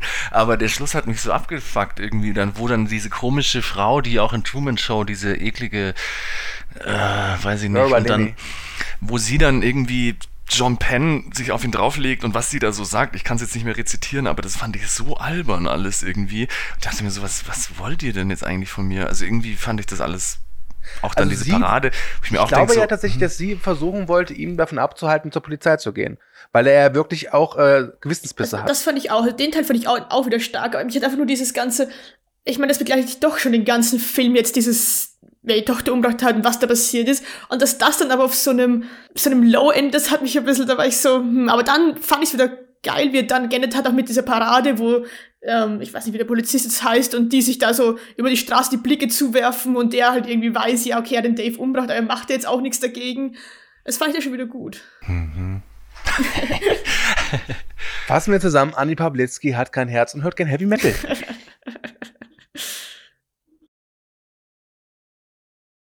Also muss auch sagen, das ist halt ein typischer Clint Eastwood. Das heißt, der ist Ja. halt zum Beispiel vom Technischen ist der solide, aber da ist nichts dran, wo du sagst, boah, die Aufnahme ist aber klasse und das. Und der arbeitet halt wirklich zu 100% durch die Schauspieler. Und ja, man kann sagen, dass Sean Penn hier und da gerne ein bisschen übertreibt, aber gerade halt die Szene, wenn er an diesem Tatort kommt und seine Tochter sehen will oder wissen will, ob es seine Tochter ist, die finde ich halt, die funktioniert bei mir echt gut. Ja, es gibt da einige Szenen, die da irgendwie gut funktionieren. Vor allem, wenn es. Ich meine, äh, was ich an dem Film eigentlich relativ lustig finde, das ist mir jetzt beim, beim wiederholten Ansehen äh, aufgefallen, ist, dass äh, das ist eine Aneinanderreihung von Szenen, in denen sich zwei Personen miteinander unterhalten. Was anderes ist es nicht. Und dadurch entwickelt der Film trotzdem so eine, so eine Dynamik. Vor allem, weil, weil die Personen untereinander so während des Films so eine eigene Dynamik entwickeln. Und was ich äh, bei dem Film eigentlich sehr viel spannender finde als diese ganze Mord- und bla bla bla Geschichte ist, dass die Hauptfiguren, also Jimmy, Dave und Sean, für mich gar nicht so wirklich, also die sind, die sind Hauptfiguren, aber sie sind auch ein Stück weit nur Beiwerk, weil die alle drei ja auch äh, von ihren Leuten außen, finde ich, irgendwie mehr oder weniger geleitet werden, von ihren drei Ehefrauen. Und da zähle ich jetzt Lawrence Fishburne als Ehefrau und nicht die verschwundene Ehefrau. Weil die ja mehr oder weniger äh, mit einem etwas klareren Kopf, sage ich jetzt mal, durch die, durch die Gegend wandern. Und das sind eigentlich drei, also ich finde Jimmy, Dave und Sean sind mehr oder weniger eine Person, in drei verschiedenen Gemütszuständen, aber irgendwie schon, man merkt, dass die miteinander verbandelt sind oder sowas. Und dann hast du eben Tim Robbins Ehefrau, die irgendwie eine völlig andere Person ist. Die ist so eine eher, würde ich sagen, ängstliche Mutterfigur, die, ja, ich weiß nicht, keine Ahnung, so ein bisschen auf Harmonie oder sowas aus ist und ja, keinen Ärger will. Ähm, dann hast du Lawrence Fishburne, der ist Ja, keine Ahnung. Der ist Profi. Das fand ich auch immer Profi, schön, ja. wie er halt immer zu Kevin Bacon gesagt hat, hey, ähm, nee, jetzt lass mal deine scheiß Gefühle eventuell da raus, sondern ähm, der ist jetzt halt Hauptverdächtiger und wir, ich mache das jetzt schon und du kannst dich hinten anstellen, so ungefähr. Und ich finde, ja, ich finde, dass Laura Linney irgendwie so, so eine ungekrönte Queen irgendwie ist. Und ich habe immer gedacht, es gäbe da noch in diesem Film eine Szene, in der Laura Linney sich mit, äh, wie heißt sie, Marsha Gay Marsha Gay Harden, Harden. Marsha Gay Harden äh, auch nochmal zu zweit unterhält. Wo dann irgendwie Was, ihre Schwester wird, oder was? Ja. Oder Cousine oder was? Nee, Schwester. Sie, ja, ja. Ja, also die Frau von Tim Robbins. Dann, äh, dann, äh, wo dann noch klar wird, dass die beiden mehr oder weniger auch in so einer Hierarchie irgendwie stehen, wo äh, Laura Linney ihr klar macht, pass mal auf, ich bin, ich bin mit dem mit dem erfolgreicheren Kerl zusammen, sozusagen. Also gehört mir die Straße. Ich muss auch sagen, ich habe irgendwie eine Schwäche, ist mir wieder aufgefallen für dieses Setting Boston. Also, wenn ein Film so ein bisschen, ja, dramatisch, melancholisch ist, traurig und in Boston spielt und nach so einem Gangster-Einschub hat, bin ich da immer irgendwie voll mit drin. Mhm. Also Mystic River, äh, Gone Baby Gone finde ich auch großartig, aber The Drop, Mhm. weiß nicht, dieses, diese Boston-Filme, hab eine Schwäche Ja. dafür. würde ich nicht Ja, ich fand den schon auch durchaus, wie gesagt, stimmungsvoll und irgendwie alles gut. Ich fand es dann auch wieder so ein bisschen doof, diese eine Szene, wo dann die Frau nach Hause kommt und ich meine, ähm, ich meine, Kann okay, sie es Tim- wagen, nach Hause zu kommen? Böse Tim Frau. Robbins ist, ist traumatisiert und so, aber wie er dann teilweise da vor dem Fernseher sitzt und da dann einfach, da dachte ich mir auch so, jetzt, jetzt wollen sie einem noch mal auf Krampf irgendwie ihn verdächtig machen, weil er halt jetzt halt den Psychopathen rauslässt. Und da dachte ich mir auch, hey, das fand ich Ich unnötig. finde, dass der Film eigentlich mehr oder weniger, äh, ich weiß nicht, ich weiß nicht, wie es bei mir beim ersten Mal sehen war, aber mir Also ich kam hatte, Tim Robbins er immer an- leid. Ja, also ich, ich, ich hatte irgendwie so eine, Minute, ja, keine Ahnung, ab Minute 20, als halt die, das, das Mädel getötet wurde, ich hatte nie so das Gefühl, dass Tim Robbins tatsächlich da ein Mörder sein konnte. Ja, ich ja eigentlich eben auch Ja. nicht, aber dann gibt es diese Szene, wo er halt wie so ein Psychopath vor dem Fernseher sitzt und dann so Sachen sagt, wo du denkst so, hey, jetzt bitte fahr mal einen Gang runter. Also mach jetzt doch nicht deiner Frau so Angst, das ist doch jetzt gerade unnötig irgendwie. Ja gut, aber er hat halt zwei Nächte vorher einen, einen Kerl aus dem Auto gezogen und ihm die Fresse stimmt. zu Klumpen Ja. geschlagen. Also Ah, stimmt. ich meine, keine Also Ahnung. mu- Ja. muss man auch mal sagen, im Prinzip sind das ja, die, diese drei Männer sind ja auch in Anführungszeichen beschädigte Ware. Ja. Und davon ist halt äh, Dave, also Tim Robbins Figur, halt die beschädigste. Und von daher, ähm, also ich kann es schon irgendwie nachvollziehen, wenn man das so sieht, aber ich hatte nie das Gefühl, dass der Film irgendwie versucht, da so einen richtigen Thriller-Plot drum zu sch äh, Mhm. spinnen. Das ist, ne? Jetzt müsst ihr mir nochmal auf die Sprünge helfen, weil irgendwie ich dachte, ich hätte es dann doch wieder irgendwann, ich habe mich während dem Film öfter gefragt, warum heißt der jetzt nochmal Mystic River? Und dann, glaube ich, wird es nochmal erwähnt, da ist halt irgendwo so ein Fluss, der so heißt, oder? Aber was spielt der Das nochmal ist für der eine Rolle? Spitzname des Flusses. Die haben doch die Leichen dort entsorgt Okay. einfach, oder? Das ist doch Genau. einfach dieser. Genau. Ach stimmt, am Schluss schmeißt er den da rein, oder? Ja, und relativ am Anfang gibt es so, ein- so einen Off-Kommentar, sage ich mal, von, ich glaube, ich glaube Kevin Bacon, der halt sagt, dass der Fluss heißt so und so und hier wurden schon viele Leute entsorgt und äh, deswegen nennt man ihn Mystic River. Das ist es. Deswegen heißt der Film so, wie er heißt. Okay. Ich habe den übrigens jetzt das erste Mal äh, Englisch, Japanisch ohne, äh, Englisch ohne Untertitel gesehen und du verstehst halt nichts. Das ist halt so in den krass. Akzent reinlegen, oder? Das wie? ist so krass, echt. Julia saß neben mir und die ist ja Englischübersetzerin. die hat auch nichts verstanden. Das ist ein Genuschel vor dem Herrn. Ja, ist auch strange. Ich will den Film jetzt ja gar nicht äh, runtermachen oder so. Dann lass es. Und ich freue mich auch, dass ihr, er euch gefallen hat und so. Aber ich habe ihn so geschaut und wo ich dann fertig war, dachte ich mir, meh, irgendwie. Ja, aber, aber ich weiß nicht, also bei mir ist da auch ein bisschen, ich, ich sage ja, ich bin kein Nostalgiker, aber ein bisschen schwingt dann schon mit rein, dass ich den, dass mich der damals 2004 oder so, als ich den das erste Mal gesehen habe, so richtig von der, also aus dem Sessel gekloppt hat, weil ich den unglaublich emotional fand. Vor allem, wie die Sache, die Sachen dann am Ende miteinander äh, zusammengeschnitten wurden. Ich finde den Schnitt sehr gut. Ich finde, äh, der Schnitt erzählt äh, das richtig. Ich finde die, die Art und Weise, wie die Geschichte erzählt wird, eigentlich sehr passend und dem der Story zuträglich. Und, Es ist noch ein Film ja. aus der Zeit, als Clint Eastwood gute Filme gemacht hat. Ja, ich mein, und ich glaube, ich wusste damals, äh, keine Ahnung, ich weiß gar nicht, ob ich vorher irgendwie, als ob mich das interessiert hätte, dass es von Clint Eastwood war. Drop Aber, mal noch mal ein paar Filme. Was sind die besten fünf Clint Eastwood-Filme? Max, sag mal.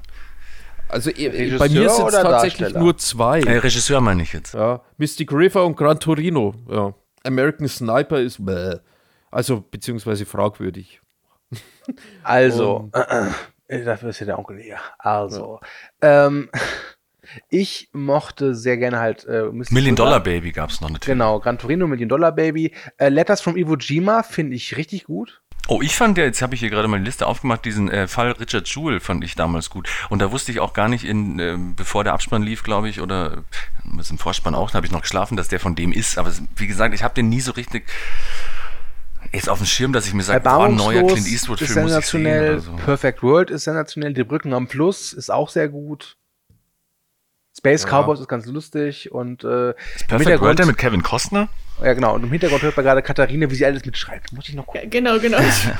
Weil sowas Wikipedia oder so kann ich leider nicht bedienen, deswegen muss ich jetzt alles. Ja, das haben diese EDV-Informatik-Leute einfach an so Ja. an sich. Nee. Die wissen nicht, wie man das Internet Ja, das ist- Ja, ja, ja. Wenn man etwas nicht in die Konsole eingeben kann. Genau. Aber ich, ich finde, äh, Clint Eastwood ist schon auch so ein bisschen ein eigenes Genre. finde ich. Ja, ich meine, das ist ja, er ist ja dafür bekannt, dass er irgendwie wirklich nur einen Take dreht, ne? Mhm. Und außer es ist irgendwie total scheiße, dann macht das nochmal. Aber ansonsten ist der wohl sehr gelassen wohl Ich beim meine, Dreh. was, was jetzt bei Mystic River ist, ist es mir tatsächlich auch, äh, sag mal, wenn ich jetzt irgendwas Negatives sagen soll, äh, dadurch, dass man jetzt natürlich auch ein bisschen die neueren Clint Eastwoods im Hinterkopf hat, merkt man schon, ja, der Mann steht auch ein bisschen auf Pathos. Und er ist, äh, Mystic River ist mal an einigen Stellen tatsächlich ein bisschen zu pathetisch. Vor allem, wenn ich finde die Musik mh, an manchen Stellen, ja, ja, ein bisschen zu, zu drüber, zu, zu sehr, ja, mit dem Finger drauf zeigen. So, und jetzt diese Emotion bitte. Also, Aber, es Aber hat nicht oft geregnet. Das würde unser lieber Kollege Max Ott sagen. Dann kommt die Musik, dann fängt es an zu regnen. Nein. nee, obwohl es in Boston war. Obwohl, ist Boston für Regen bekannt. Wir wissen es. äh, wahrscheinlich irgendwie. Ich google mal schnell die Boston äh, Regen, weiß schon, ja. Regenwahrscheinlichkeit von Boston kommt jetzt gleich. Unser Service. Ansonsten weiß ich nicht, wollen wir noch irgendwas zu dem Film sagen? Oder gehen wir weiter zum, äh, zum Fundstück der Woche? Also in Boston ist gerade 0% Niederschlagswahrscheinlichkeit. Morgen ebenfalls. Am Montag 1% Regenwahrscheinlichkeit. Am Dienstag 4%. Nee, das ist doch nicht die Regenwahrscheinlichkeit. Bist du deppert? Das kann doch nicht sein. Dazu muss man auch sagen, dass dieser Podcast ja nicht sofort nach der Aufnahme erscheint. Deswegen. Nee. Aber hiermit haben wir es geschafft, dass wir uns praktisch Ich dachte, du wolltest damit sagen, dass ich das bitte rausschneiden soll. Nee, nee, nee, nee. Das bleibt alles drin. Das ist unsere Bewerbung für. Als Meteorologen, ja, verstehe. Gibt's, eig gibt's eigentlich einen Wetter-Podcast? Garantiert. Weil Leute übers Wetter reden. Ich meine, du nimmst die schlimmsten Dinge aus, aus Smalltalk und machst einen Podcast drüber. Das ist Ja, total manche meta leiden halt irgendwie. gerne. Ja, so, wie, wie, wie, so kalt, ne? ja. Also jetzt gerade So. hier im Dezember, haben wir schon Dezember? Ich glaube schon. Gibt es 16 Regentage in Boston. Ist es viel? Niederschlagsmenge 438 Millimeter. Ich würde immer London als Vergleichswert nehmen. Aber im Juni gibt es die meisten Ja, Regentage. ich habe euch die Film gebracht, Small Group. Und das ist ein ähm, Film über einen Dokumentarfilmer namens Kannst du den Titel wiederholen? Ich glaube, das ging gerade im Gelächter unter. Ich habe es nicht gehört. Small. Er hat es ja trotzdem aufgenommen. Andi, du weißt nicht richtig, wie Podcasts funktionieren, oder? Kannst du noch mal den Titel des Films wiederholen?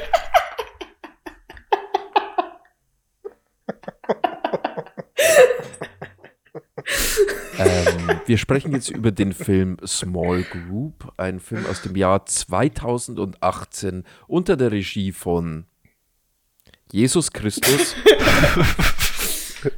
Genau, Jesus, der aber in den USA auch als Matt Chastain bekannt ist. Ähm, ich möchte mich nochmal, ich weiß nicht, ob ihr es hört, aber dieser scheiß Nachbar sägt und bohrt, es ist zum Kotzen. Tut Ich dachte, leid, du willst dich für den Film entschuldigen. Ja, Ja, Der das Nachbar ist mir völlig egal. Jetzt, jetzt, jetzt, jetzt kriechst du zu Kreuze, wortwörtlich. Ähm, also, worum geht's in Small Group? Es geht um den Dokumentarfilmer Scott Cooper, nicht verwandt oder verschwägert mit Scott Cooper, der uns zuletzt den Horrorfilm Endless gebracht hat. Der hier übrigens auch schon beim Telehaus vertreten war mit äh, Crazy Heart. Nein, dieser Scott Cooper ist eine fiktive Figur, ein Dokumentarfilmer, wie gesagt, und der bekommt ein lukratives Angebot von einem Filmproduzenten, und zwar soll er sich inkognito in einen Bibelkreis hineinschleusen, um dann zu drehen, wie blöd diese Leute doch sind, die an Jesus und Gott und so glauben. Und ah, Scott hat da nicht so Bock drauf, aber er braucht Geld. Und deswegen macht das. Und während seiner Recherche findet er raus, hey, Christen sind schon ziemlich dope. Ne? Oh Gott. Und ja, das ist im Prinzip Small Group.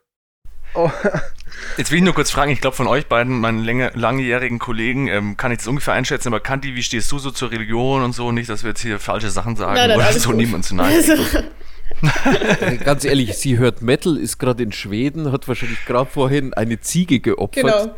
Das ist, das ist so Ritual vor Ja, der Prüfung. an vor der wen? Prüfung Aber an wen? Das ist ein Ritual, wen? Ritual, da opfern dann alle davon Ritual. die Ziege und dann wird Prüfung geschrieben. Damit das bringt. Ich weiß ja nicht, vielleicht ist die Kathi auch großer Creed-Fan. das kann man ja auch als Metal durchgehen lassen, aber ich weiß nicht, kennt ihr Creed? Ja, Nein, Scott aber wir kennen Small Group und darüber reden wir Ja, jetzt. das würde mich nicht wundern, wenn die den Soundtrack für diesen Film auch noch beigesteuert hätten. Also, ich wusste nicht, was mich erwartet. Wirklich gar nichts. Ich, ich hab. Hast du etwa den Film nur nach dem Titel ausgesucht? Ja, tatsächlich. Nur nach dem Titel und halt eben auch nach der Handlung, also der Synopsis. Und da sah es doch danach aus, dass es einfach wirklich darum geht, Typ schleust sich in den Bibelkreis ein und das ist eine Komödie, wo ich mir dachte, hey, vielleicht ist das ja ganz lustig. Ähm, es gab aber diesen einen Moment im Film, der relativ früh kommt, wo mir schon klar war, warte mal, es ist ein Christenfilm, der so tut, als wäre er kein Christenfilm. Nämlich, als dieser Regisseur sich zum Essen trifft mit seinen Produzenten und die Filmemacher, diese total cleveren Leute, wirklich, während der Produzent isst, so Schweinegeräusche drunter gelegt haben gefühlt. Weil der halt nicht isst, der frisst. Und da war mir schon klar, okay, ich glaube, das soll mir schon so ein bisschen suggerieren, Leute, die die Christen scheiße finden, sind auch vielleicht echt scheiße so allgemein. Mhm. Die Darstellung von diesem Typen war echt interessant, weil das Lustige war, dass er so ein paar Sachen sagt, irgendwie so von wegen, ja, das ist alles so heuchlerisch und so Dings, und dachte ich mir auch so, ja. und dann so, ja, aber irgendwie, ich glaube, ich soll dem das jetzt nicht abkaufen, oder? Ja, okay, verstehe schon. Ey, das Schlimmste war, ich habe den Film auf drei Sitzungen geschaut und ich habe den irgendwie mir bei Amazon, ich, ich, ähm, ich glaube, musste man den sogar kaufen. Ich weiß, nee, stimmt, ich habe ihn geliehen, aber dann hat man ja nur 48 Stunden Zeit, den zu sehen oder so. Und das erste Mal bin ich halt eingeschlafen und dann dachte ich mir, okay, ich war fast durch und ich glaube, der Film ist halt noch zu Ende gelaufen, deswegen musste ich dann am nächsten Tag die Stelle suchen, an die ich mich noch gerade so erinnere. Immer weiter zurück, weiter zurück und so, fuck, fuck, das gibt's doch nicht. Und dann bin ich irgendwie bei der 20-Minuten-Marke angekommen, so, ah, daran kann ich mich erinnern. Scheiße, wie lange geht der nochmal eigentlich? Zwei, Stunden, ach Gott, hey. Und dann bin ich halt nochmal eingeschlafen und habe dann am nächsten Tag halt nochmal diesen, diesen Moment gesucht und es war dann bei der 40-Minuten-Marke und das war halt echt so schlimm, hey. Weil ich immer nicht wusste, so vielleicht habe ich das noch gesehen, aber halt vergessen. Aber ich konnte mich dann auch nicht mehr dran erinnern. Das war echt eine Qual. Du. Ja, der Film war halt einfach echt ab? scheiße.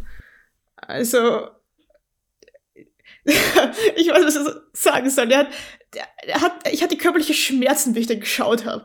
Es hat einfach, einfach alles nur weh dann. Ich wollte nur, dass es vorbei ist. Und das hat einfach, die zwei Stunden haben sich angefühlt wie, weiß ich nicht, fünf. Es, Ja, ich muss auch sagen, dass das, äh, dass Katha- Katharina Kathi äh, von uns in der Runde den Film zuerst geguckt hat und mich dann auch relativ schnell und dezent darauf aufmerksam gemacht hat, was für eine Scheiße das ist.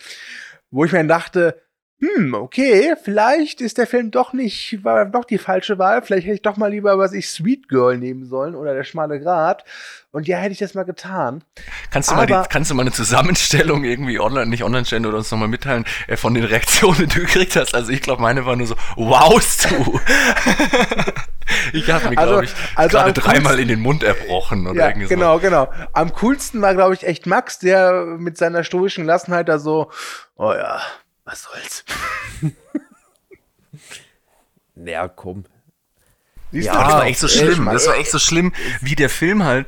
Ich meine, der schafft es ja nicht mal einfach das durchzuziehen, sondern er will ja dann auch so so komisch immer so, ja wie nennt man das? Mir fällt das Wort jetzt nicht an. Nicht subversiv, ähm, aber aber so so manipulativ halt irgendwie, weil ähm, äh, weil er startet ja damit, dass dieser Typ ja so super kritisch ist und dann in der Kirche erstmal einschläft und, dann wird es ja alles erstmal so ein bisschen teilweise ein bisschen als lächerlich so anfangs so äh, dargestellt und so und auch dieser eine Typ mit dem Kapi, dieser Chef von diesem Bibelkreis, glaube ich, ist das oder so, der ist ja auch so ein bisschen edgy und der flucht ja auch und der trinkt ja, glaube ich, auch Alkohol, was sich dann rausstellt, doch, doch nicht und so. Auf jeden Fall soll dir das dann schon so, hey, das sind aber all- alles total coole Leute, die sind eigentlich so wie du und ich und die machen auch Witze und sind total Und ganz frech. ehrlich, was ich halt auch dann am Ende dachte, warum zum Teufel heißt der Film jetzt Small Group? Ihr wollt, ihr wollt mir nicht erzählen, dass, dass die Christen in Amerika eine Minderheit sind. Ja, bin ich auch nicht. Also- so nennt man, glaube ich, die Bibelkreise, oder? Ja, klar, ist damit auch der Bibelkreis gemeint, aber ich glaube, dass der Film mit diesem Titel schon durchaus auch attestieren möchte, dass wie schon die armen Christen, die bekommen es ja so oft in Ja, Amerika und von auch voll von auf wem werden die da gerade überrannt? Von den, von, von den Moslems oder was? Keine Ahnung. Keine Ahnung. Das ist so Kommunisten diese Urangst, die sie haben. Ja, was ich auch nicht verstanden habe, ist, Oder die Atheisten, ja, ja. Die Stalin, was? Stalinisten, Kommunisten, alle. Hey, das fand ich auch geil, wie dann der, der Nazi-Redneck von nebenan, wo es anfangs noch heißt, der ist irgendwie äh, Mitglied in irgendeinem rechten äh, Nazi-Verein oder so. Ich meine, das ist dann wahrscheinlich gar nicht so oder so. Aber das ist auch geil, wie er dann, Dann halt noch am trägt Schluss. er halt ab und zu mal so ein Geisterkostüm, mal und? Ah, und dann, ah Gott.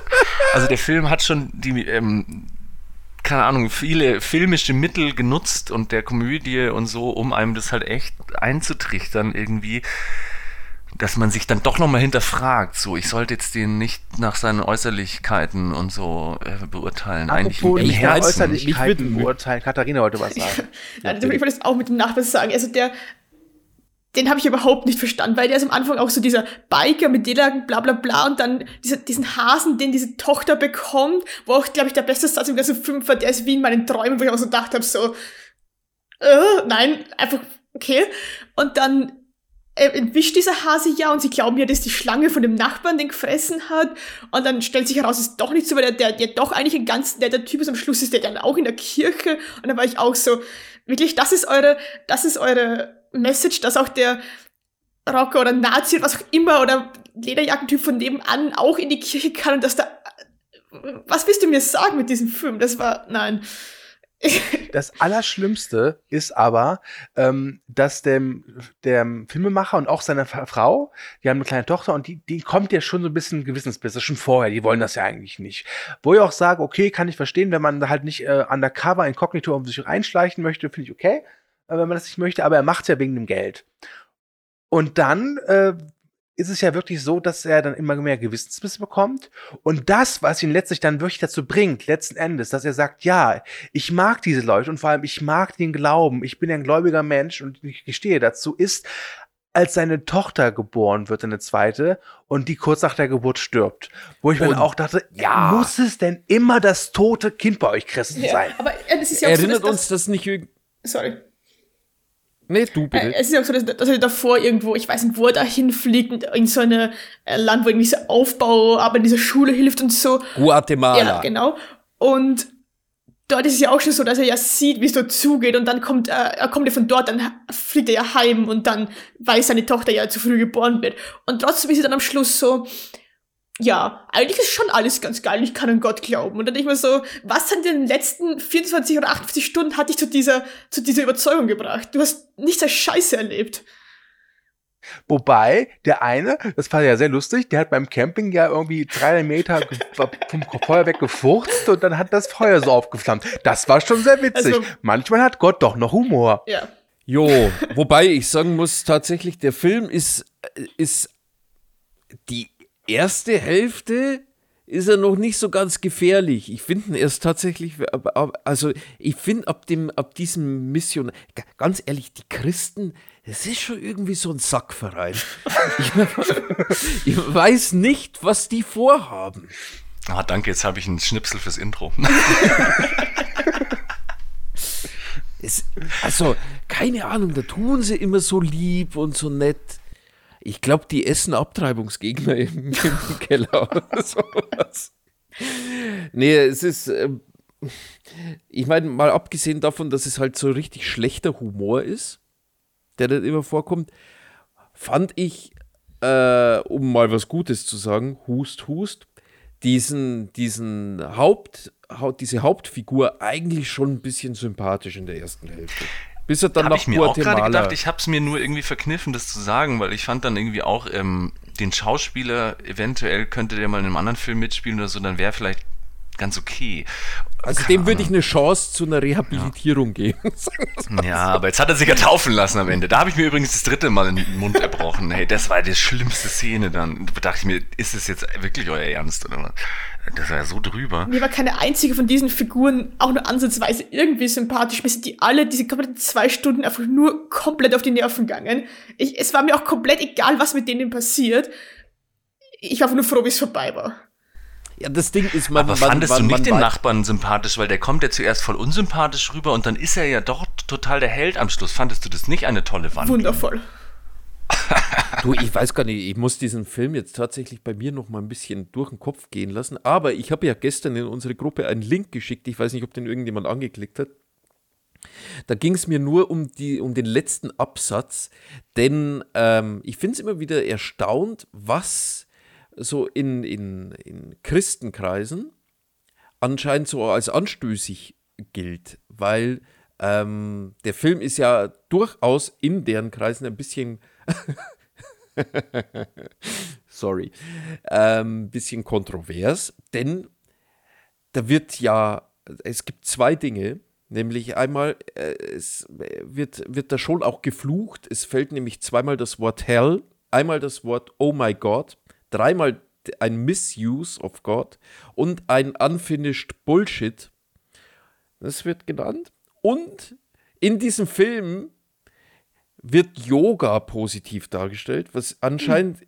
äh, aufgrund seiner esoterischen Ja, Yoga, das ist ja klar, das ist ja, ein, ein Werkzeug des Teufels. Ja.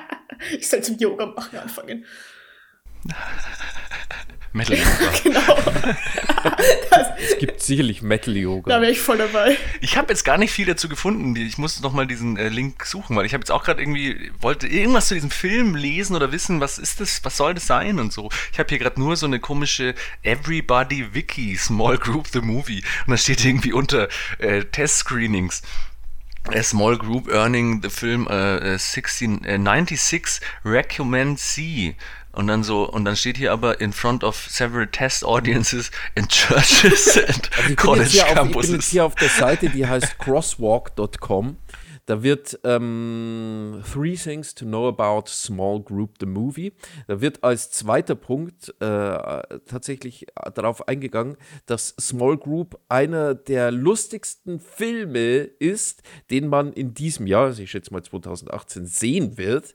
Denn it has its serious faith centric moments, but it also has comedy gold, especially for Christians who grew up in the church. Its humor is reminiscent of a few scenes in another quirky comedy, Logan Lucky. Also ich weiß noch, dass, dass, dass, du mir dann, nachdem er den Film geschaut hat, so als, ich weiß nicht, emotionalen Ausgleich oder so, ich weiß nicht, wo er diese Rezensionen gelesen hat, aber mir einen Haufen so Zitate von Leuten geschickt hat, die den Film halt bewertet haben. Und die waren auch alles so, ja, best movie ever seen, great acting, acting best story, bla bla bla. Also ich habe hier mal äh, geguckt, also eine Rezension.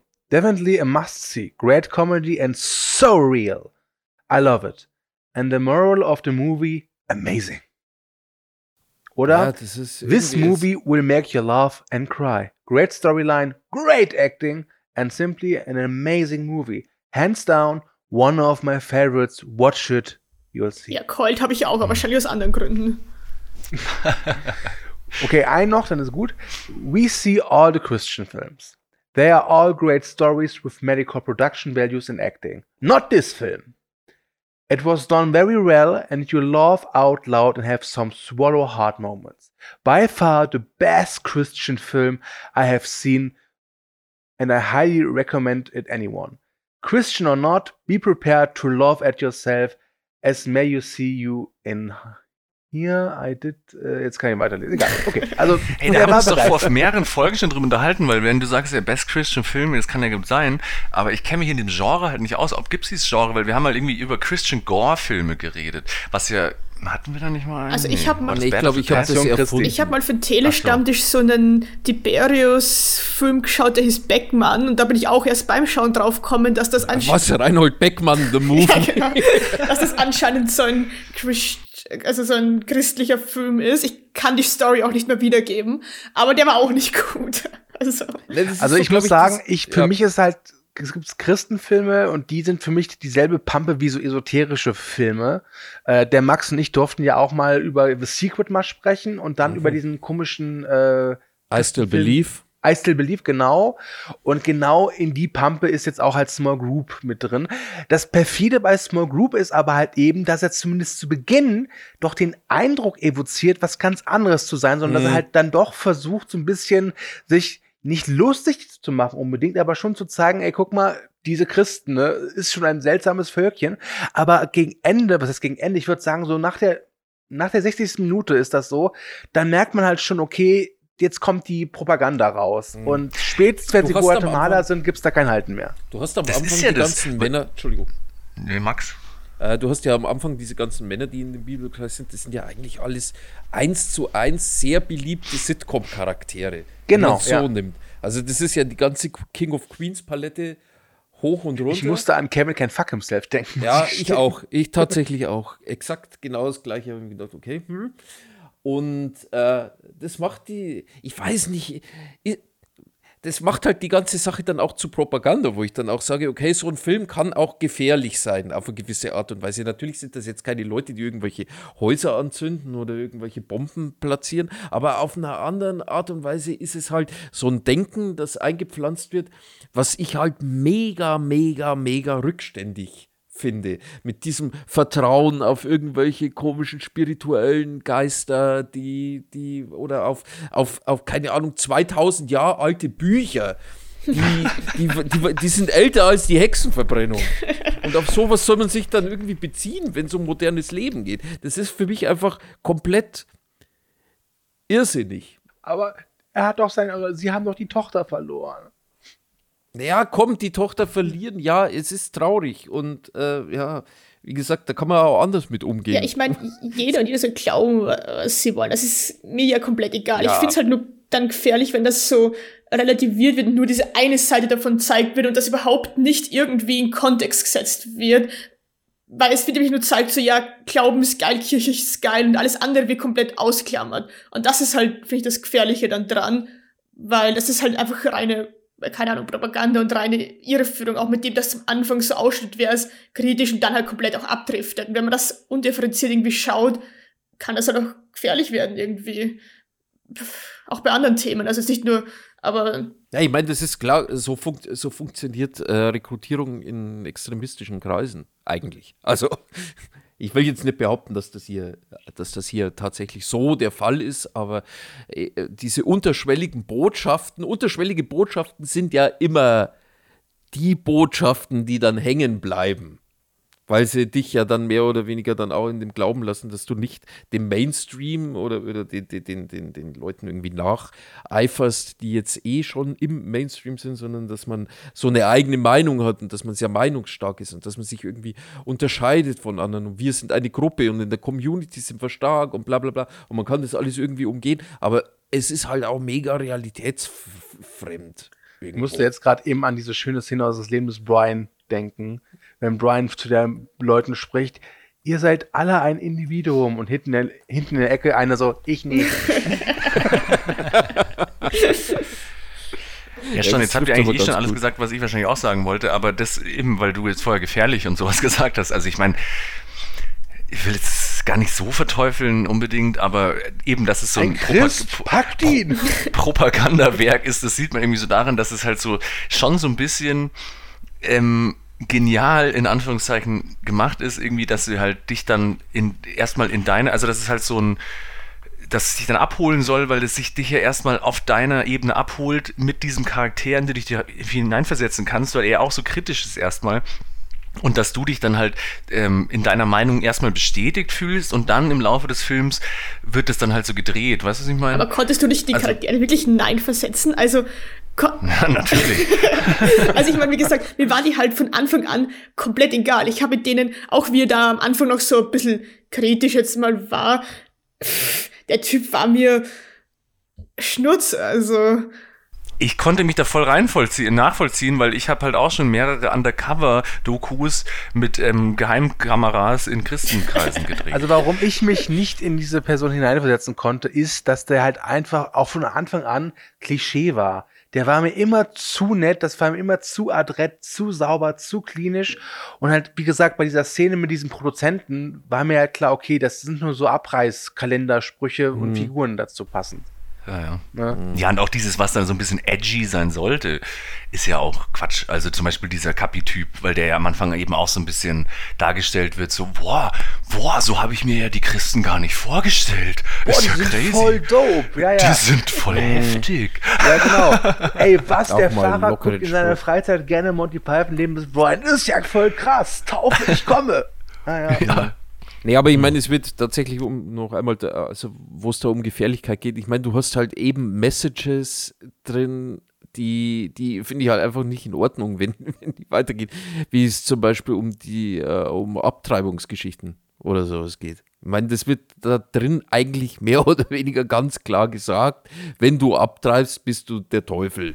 Stimmt, der Haupt, unser lieber Hauptcharakter schlägt seiner Freundin oder Frau äh, Abtreibung vor. Ich meine, sowas finde ich halt einfach, äh, wie gesagt, das ist, das hat für mich mit modernem Leben einfach nichts zu tun. Das ist, das ist, äh, ja, gut. Äh, Vielleicht hat das Baby ja die Stangen gefressen, wer weiß. wer weiß, ja. Was, das Baby hat die Schlange gefressen? Hätte Oder umgekehrt. Pardon. Aber die. Schlange hat das Kaninchen gefressen, also ist praktisch die, das Kaninchen der Apfel in dieser Bibelgeschichte, welcher. Also ich, Wow. Ich weiß gar nicht, wie wir das jetzt machen sollen. Jetzt haben wir diesen Film so ausgiebig besprochen und wahrscheinlich keine Sau auf dieser, un- unserer Hörerschaft zumindest, hat diesen Film gesehen. Aber was machen wir jetzt? Wir wollen ja keine Empfehlung aussprechen, aber irgendwie hätte ich schon Lust drauf, dass Leute den Film sehen, dass man sich ja, gibt's dann... bei Amazon Prime und wenn ihr ein Prime-Konto habt, dann gibt's den da umsonst, dann könnt ihr den ja gerne angucken. Ach stimmt, Su, du schuldest mir noch 3,99. und zwei Stunden Lebenszeit. Du hast den auf HD ausgeliehen. Natürlich, Mensch schon. Wenn schon Christen, dann aber 4K. das steht für Katholizismus, Katholiken, Katechismus und Katholizismus Kreuzigung. und Kreuzigung. Ich sehe gerade, Hail Satan gibt's auch auf Amazon Prime umsonst. Sehr schön. Ja, dann, wär, also, dieses Double Feature empfehlen. Ich möchte gerne jetzt hier einen Schlussstrich unter Small Group unter meine Schande setzen und ich gestehe hiermit eins ein. Ich glaube tatsächlich, trotz äh, Traumfrauen, trotz 100 Dinge und trotz äh, Zweierküken, das war der schlimmste Film, den ich dieses Jahr gesehen habe für den Telehorst. Glaube Toll. ich. Ich so. Ja, Also- es ist, es ist so irgendwie, es gibt so eine Linie und unter der Linie, da mache ich dann keine Ab Abstufung. Obwohl das ist, geht schon auch so ein bisschen in die Richtung, also Til Schweiger macht, glaube ich, ähnlich so Filme. Also es ist auch so dezent ja. subversiv, dass er einen Ja. halt irgendwie irgendwo abholen will, dass du zuerst denkst so, Schweigertum ja, und Christentum, ja. Das kommt Das- das, tatsächlich, ähm, der Film kommt für mich in meine Guantanamo-Kiste. Ja, okay. Da Dann würde ich dieses sagen, Jahr einige geboten. Ja, dann würde ich sagen, äh, dann schließen wir den Film mal in Max Guantanamo Kiste weg und hoffen, dass diese Kiste nicht mehr so schnell nach vorne gezogen oder aus, dem, aus äh, unter dem Bett hervorgezogen wird. Und ich würde sagen, wir kommen zum Gastfilm. Yay! Oh ja. Ja, also ich habe mir King's Speech ausgesucht, weil K ist. Und in King's Speech geht's um Albert, also später King George VI. Und der soll eine Rede bei einer Abschlussveranstaltung halten. Problem ist nur, er stottert. Und deswegen wird diese ganze Rede eine einzige Katastrophe. Und er versucht irgendwie mit Therapie und allem sein Stottern halt wegzukriegen, funktioniert aber nicht. Bis seine Frau dann einen Sprachtherapeuten findet, der ein bisschen mit eigenen Mitteln arbeitet, der dann versucht, ihm das Stottern eben abzugewöhnen. Und zwischen den zwei entsteht dann eine Freundschaft. Und das Ganze gipfelt dann darin, dass sein Vater irgendwann meint, ja, er wird, er wird auch nicht ewig König sein und auch meint, ja, sein Bruder, sein älterer Bruder, wird das Land nicht übernehmen können, weil der sich auch irgendwelche, also eine Frau heiraten, aus der USA heiraten will, die schon zweimal geschieden ist, geht natürlich nicht, weil er Oberhaupt der Kirche ist, deswegen darf er keine geschiedenen Frauen heiraten. Und es darauf enden wird, dass halt eben Albert König von England werden wird und er irgendwann Reden halten werden muss. Und das gibt dann eben darin, dass er irgendwann die ja, England informieren muss, dass sie jetzt im Krieg mit Deutschland sind, also Zweiter Weltkrieg, und er muss eben bis dahin das Stottern unter Kontrolle kriegen und auch andere Reden halten. Und das Ganze ist auch eine, also eine Biografie eben von Albert oder King George VI. Und ja, ich hatte sehr viel Spaß damit. Und so, lieber Andi Pawlitzki, mach mal eine Synopsis. Dankeschön. Ich mach mein Mikro mal wieder an. Ich war gerade auf dem Klo. Was? Was passiert? Ach komm, ich kann sowas immer nie rausschneiden, wenn du das sagst. Nein, alles gut. Ich habe schon zugehört. Ich habe nur mein Mikro gemutet. Das war sehr kompetent. Ich ähm, ziehe meinen Hut. Danke. Ähm, jetzt weiß ich nicht mehr, was ich sagen wollte. Ich, äh, irgendwas mit Rap Battle mit Hitler. Was? Was? Darauf hätte der Film rauslaufen Also müssen. auf ein Rap Battle mit Hitler. Das- ja, ähm, Hitler und King George ein Rap Battle haben. da musst Hamilton Albert, schauen, da kriegst du eine Rap Battles. Kennt, kennt ihr noch Scatman John? Also an Andy und äh, Max, die mein Alterskaliber sind. Scatman John. I'm Scatman. Ja, ja. Das Ja? Genau. Es gibt doch diese äh, Rap Battles of History. Kennt ihr wahrscheinlich auch, oder? Auf Ja. YouTube halt. Aber es reicht, ihr müsst auf, Ja, ihr könnt auf Hamilton schauen, da gibt es Rap Battles zwischen Hamilton und Jefferson, die sind genauso gut. Also ich habe was gegen Christenpropaganda, ich habe auch was gegen Musical-Propaganda, Fräulein. immer so einen kleinen Werbungsdisclaimer einbauen. Ich hatte, das war meine Erstsichtung, ich habe den Film so angemacht, habe ein bisschen geschaut und das erste, was mir aufgefallen ist, ey, verdammte Axt, immer wenn ich so einen Film schaue, der mir auch gefällt, dann habe ich dann immer Bock, mich noch mal ein bisschen mit der Geschichte auseinanderzusetzen und dann lese ich mich da mal ein, schaue noch zwei, drei Dokus und so. Aber echt, es ist so schnell wieder alles weg. Und irgendwie bei dem Film dachte ich mir so, hey, okay, wo sind wir hier gerade, welche Zeit äh, und was ist da nochmal gerade passiert und so. Und dann musste ich mich da wieder einfinden. Jetzt habe ich danach wieder einige Dokus geschaut oder so, aber das regt mich jedes Mal auf. Ich denke mir, durch diesen schönen Telehorst oder durch dieses Filmschauen lernt man so viel über Geschichte. Aber es ist einfach immer wieder viel zu viel schnell wieder weg, wenn man dann zwischendurch die ganze Zeit nur Mad Max und Batman schaut. Auf, auf was willst du eigentlich gerade raus? Dass ich so überrascht war, wo ich den Film angefangen habe und mich dann erst ähm, wieder so einfinden musste, so ähm, wer ist jetzt eigentlich nochmal hier König? Also wer ist äh, King George der Achte? Fünfte. Welche Zeit haben wir hier gerade? Ähm, genau, Entschuldigung. also ich musste mich dann erstmal wieder so einfinden, wo es dann hieß so irgendwas mit ähm, Auto hier. Ach nee, das war äh, Power of the Dog. Egal, ich muss mich dann immer erst so in diesem zeitlichen Rahmen so einfinden, dass ich check, okay, was ist hier eigentlich gerade nochmal passiert? Welchen Krieg gab's schon? dann, äh, baust du dann daheim um vom Beamer, dann kommen praktisch die alten Sofas kommen raus, dann kommt so ein Kolonialsofa rein, du lässt dir einen Zwirbelschnurrbart wachsen, setzt dich mit deiner Pfeife. Dann ist so eine Pinnwand mit so roten ich Fäden, wo es verbindet, Ja. wer mit jedem jetzt verwandt ist und wer jetzt schon tot ist und wer nicht und Ja. wer wo an der Macht ist. Ja. Aber, Kombiniere, mal- er war ein König. Er, erste Frage hier in die Runde, die mich tatsächlich interessiert, kann man auch ganz kurz beantworten. Wer von euch ist Royalist? Also kennt sich ein bisschen mit, mit den Royals aus. Äh, auf einer Skala von 1 bis 10 würde ich sagen 5 durch meine Mutter, die da sehr drin ist. Ja, ich kenne da auch jemanden, der sich ähm, damit irgendwie gerne und viel ein bisschen beschäftigt hat. Deswegen habe ich mitgekriegt, dass äh, die, die nicht so zu- zufrieden waren mit dieser Meghan Markle Ja, gut, und das jetzt auch Harry und so. Ich glaube, dass das tatsächlich hier so ein bisschen auch, keine Ahnung, äh, F- Film- und Realitätsübergreifend Ja. auch war. Oder? Ja, ja, auch mit, also mit, der, mit der Frau von seinem Bruder dann, die ja auch Amerikanerin war. Bis ich dann erst gecheckt habe, dass diese Helena Bonham Carter die fucking Queen ist, die wir alle kennen. Nein. Das ist Queen Mom.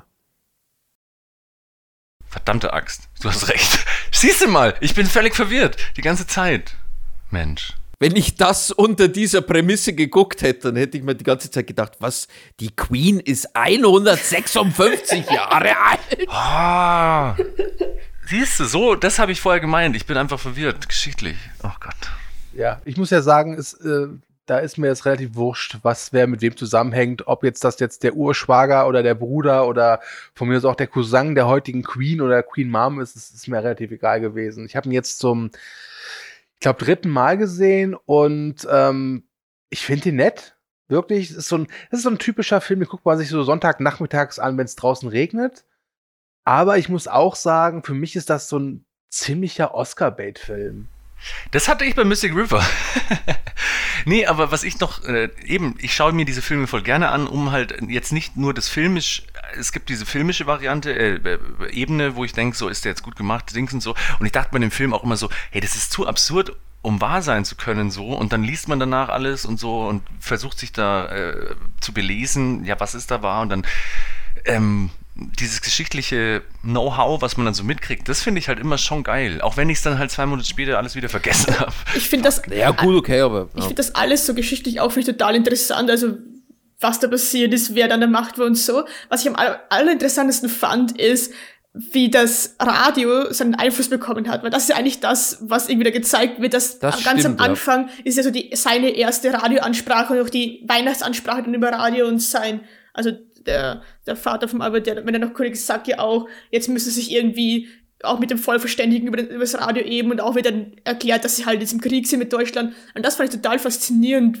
wie halt dieses Medium da an Einfluss gewonnen hat und ja, eben den Leuten irgendwie, dass dann halt auch die Könige zu den Leuten damit reden. Das fände ich auch voll spannend, weil das ist ja so ein bisschen aktuell, die neue Medien einsetzen. Ich fände es auch geil, wenn man so einen Film macht, irgendwie über Donald Trump, der halt zuerst nicht seine Finger benutzen konnte und irgend so ein Coach muss ihm dann beibringen, wie man Twitter benutzt oder so. Keine Ahnung. Legastheniker. Ja, eben so ein neues Medium, was halt ähm, wichtig ist, um, wie nennen sie es in dem Film immer halt, um, ja, sein Vater sagt ihm das doch, hey, das musst du jetzt einfach drauf haben. Und dann.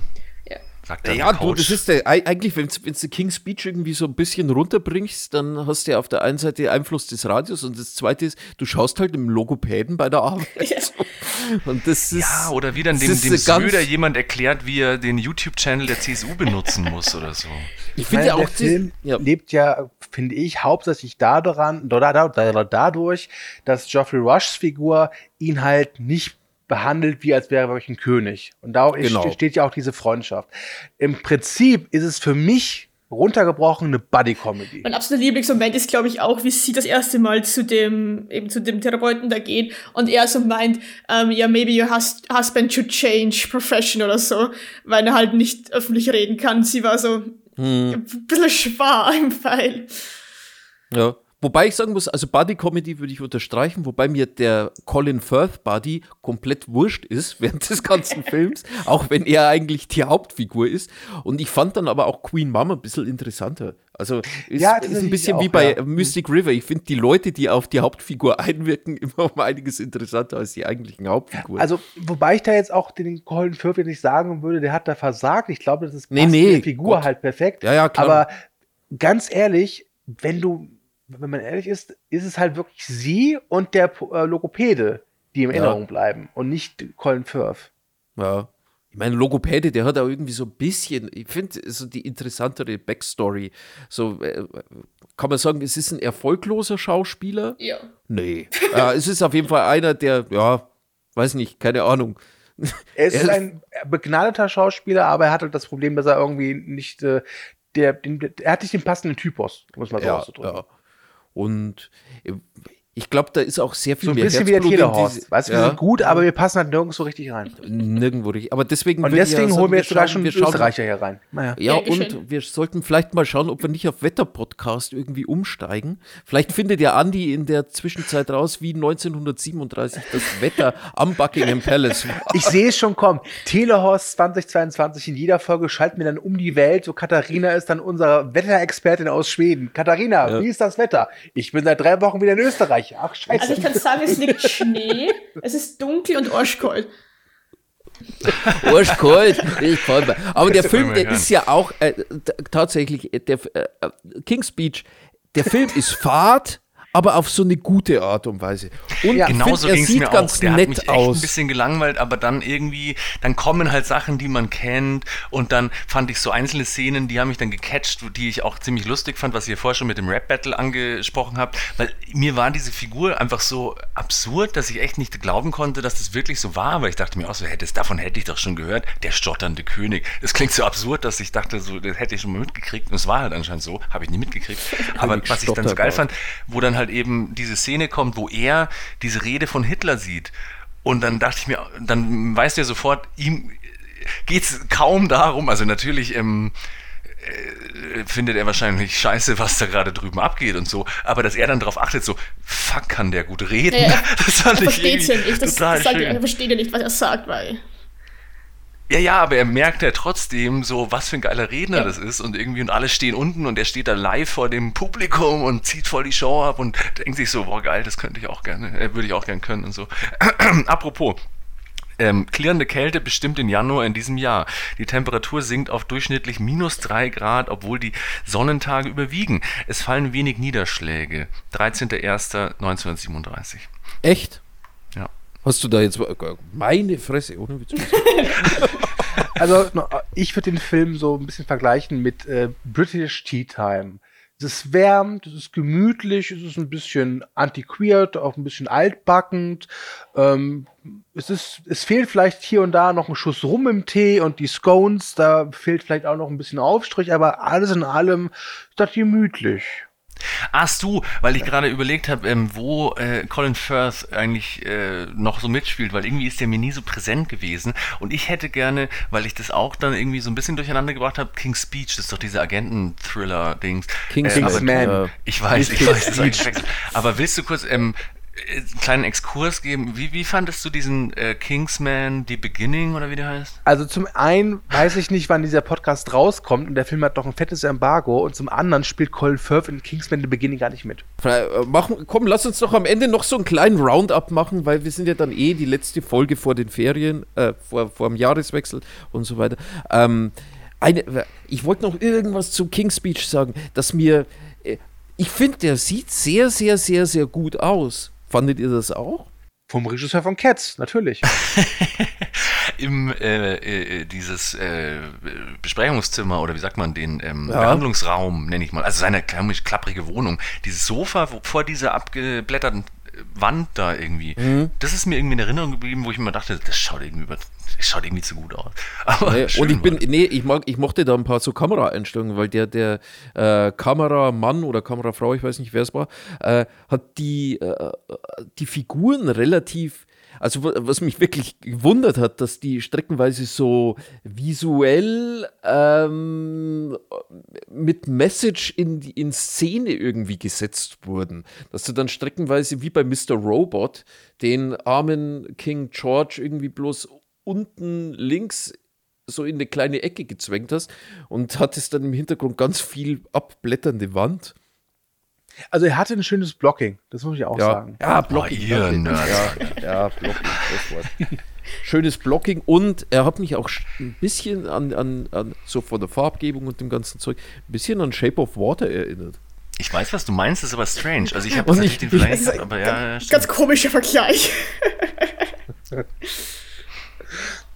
Bertie, du gehst zu deinem Logopäden, ich gehe mal eben kurz. Ähm, Ins Versuchslabor.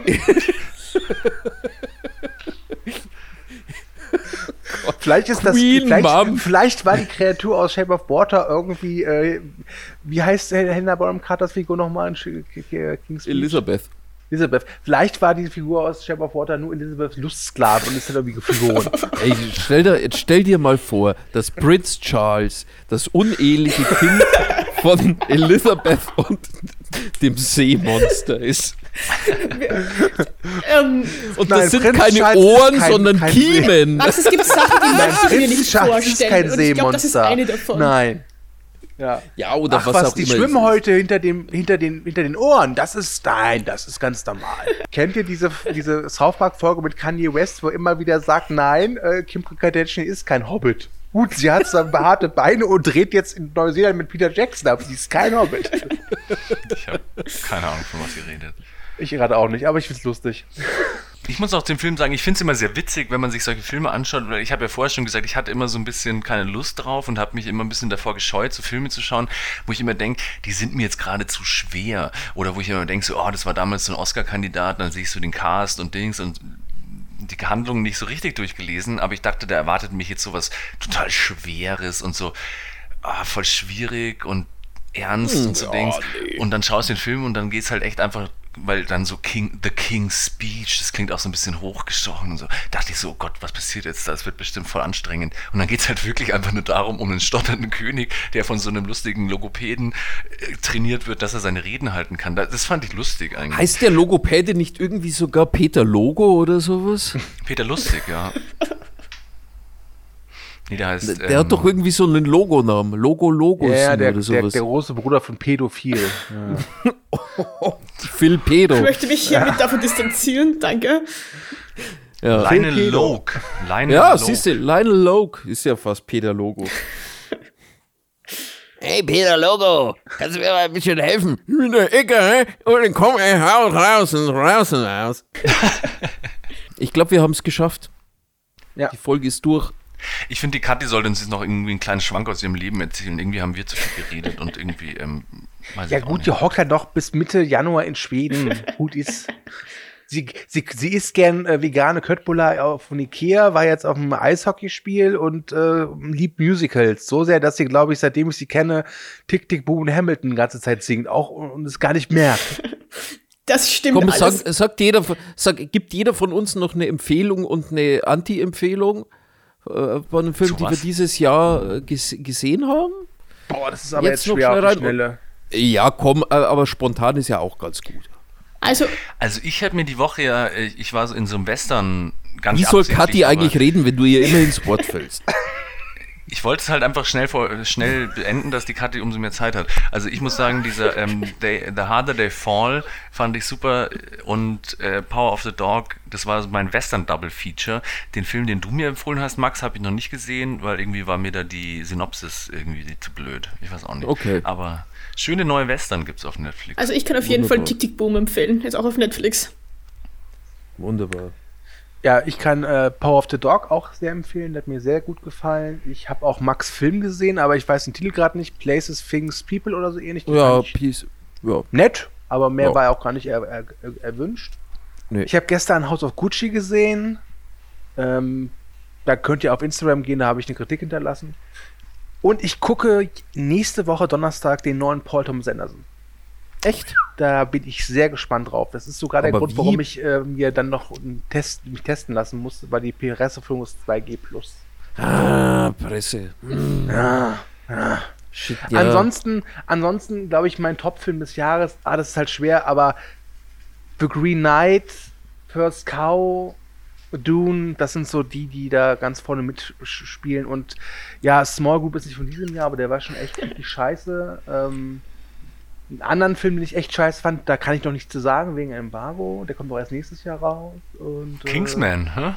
äh, nein, das habe ich nicht gesagt. Das habe ich nicht gesagt. ähm, und ja, ansonsten, vielleicht machen wir Anfang Januar mal so, so noch so einen Jahresrückblick oder so. Ich, weil ich krieg jetzt nicht- Wieder unser Früh. Hatten wir nicht letztes Jahr so ein Jahresfrühstück, ja. Ja. Ja, das genau. Jahresfrühstück. Übrigens, Oh. das, von, von, den, von den Abrufzahlen hat das keine Sau interessiert. So. Sehr gut. Ja, ich, Ich glaube, dass das ja bei uns kommen, äh, Another Round, also der Rausch. Den fand ich auch ziemlich geil. Oh ja, der war, stimmt, ja, der war auch sehr gut. Ja, ja. Ich habe mir letztens auch irgendwie Titanen noch angeschaut, oder Titan, wenn Der man ihn französisch ausspricht und so. Und ähm, das war interessant auf jeden also Fall. Titan, Bo Burnham Inside und Green Knight sind meine drei Empfehlungen. Und was ich nicht empfehlen kann, ist Ammonite. Der ist tatsächlich. Hm. Und ich glaube, dass man French Dispatch auch nicht unbedingt anschauen muss, so leid es mir tut. Auch den mochte ich. Oh, aber, Aber warte mal, kennt man einen, kennt ist das man nicht so alle. ein Lesben-Period-Piece? Picture ja, so? das ist. Äh, äh, Gibt es da wenigstens auch Szene, wo sie sich malen nackt? Ja, ja, ja, Oh, ich das ist angucken. alles, was in Saturday Night Live propagiert wurde, kommt in diesem Film eins zu eins vor. Juhu. Hey, was mich noch interessieren würde, wenn wir schon bei Empfehlungen sind, weil wir jetzt das doch noch ein bisschen hier ausweiten. Ich habe nämlich. Ähm, Das haben wir nie behauptet, dass wir das ausweiten. Äh, Po- Podcast, wenn du Bock hast, äh, Podcast, den fand ich nett, weil ich, ich bin immer so auf der Suche. Ich, irgendwie höre ich in letzter Zeit viele Podcasts, aber mir gehen halt so die. Ich, ich bin immer ein bisschen skeptisch, neue Sachen mir anzuhören, außer ich werde halt echt dazu gezwungen, so ungefähr. Außer The Rewatchables höre ich natürlich die ganze Zeit. Dann höre ich natürlich ähm, Boos Boos äh, Blockbusters. Steven Spielberg manchmal. Aber äh, dieser WTF-Podcast von dem Herrn Mark Mark, Maron. Maron, genau.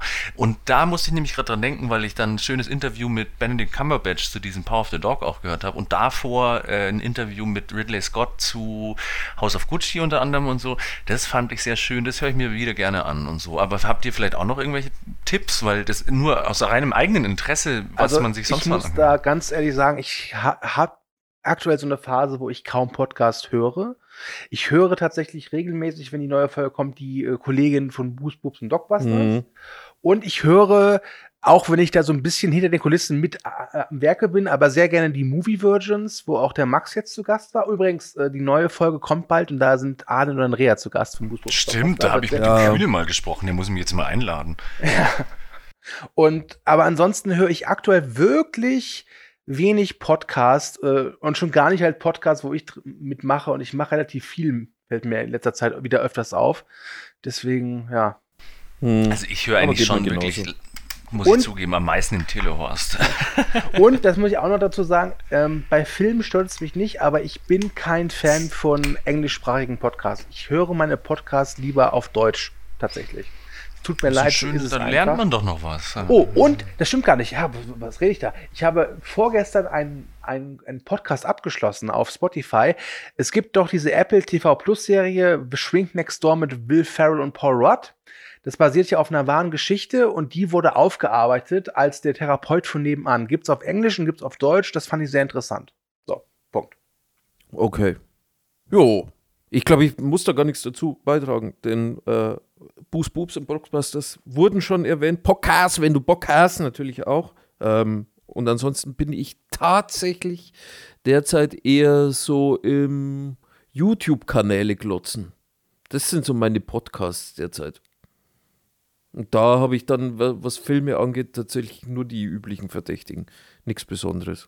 Von, ja, nee, von Thomas Flight bis hin zu Red Letter Media und alles, was dazwischen ist. Ja.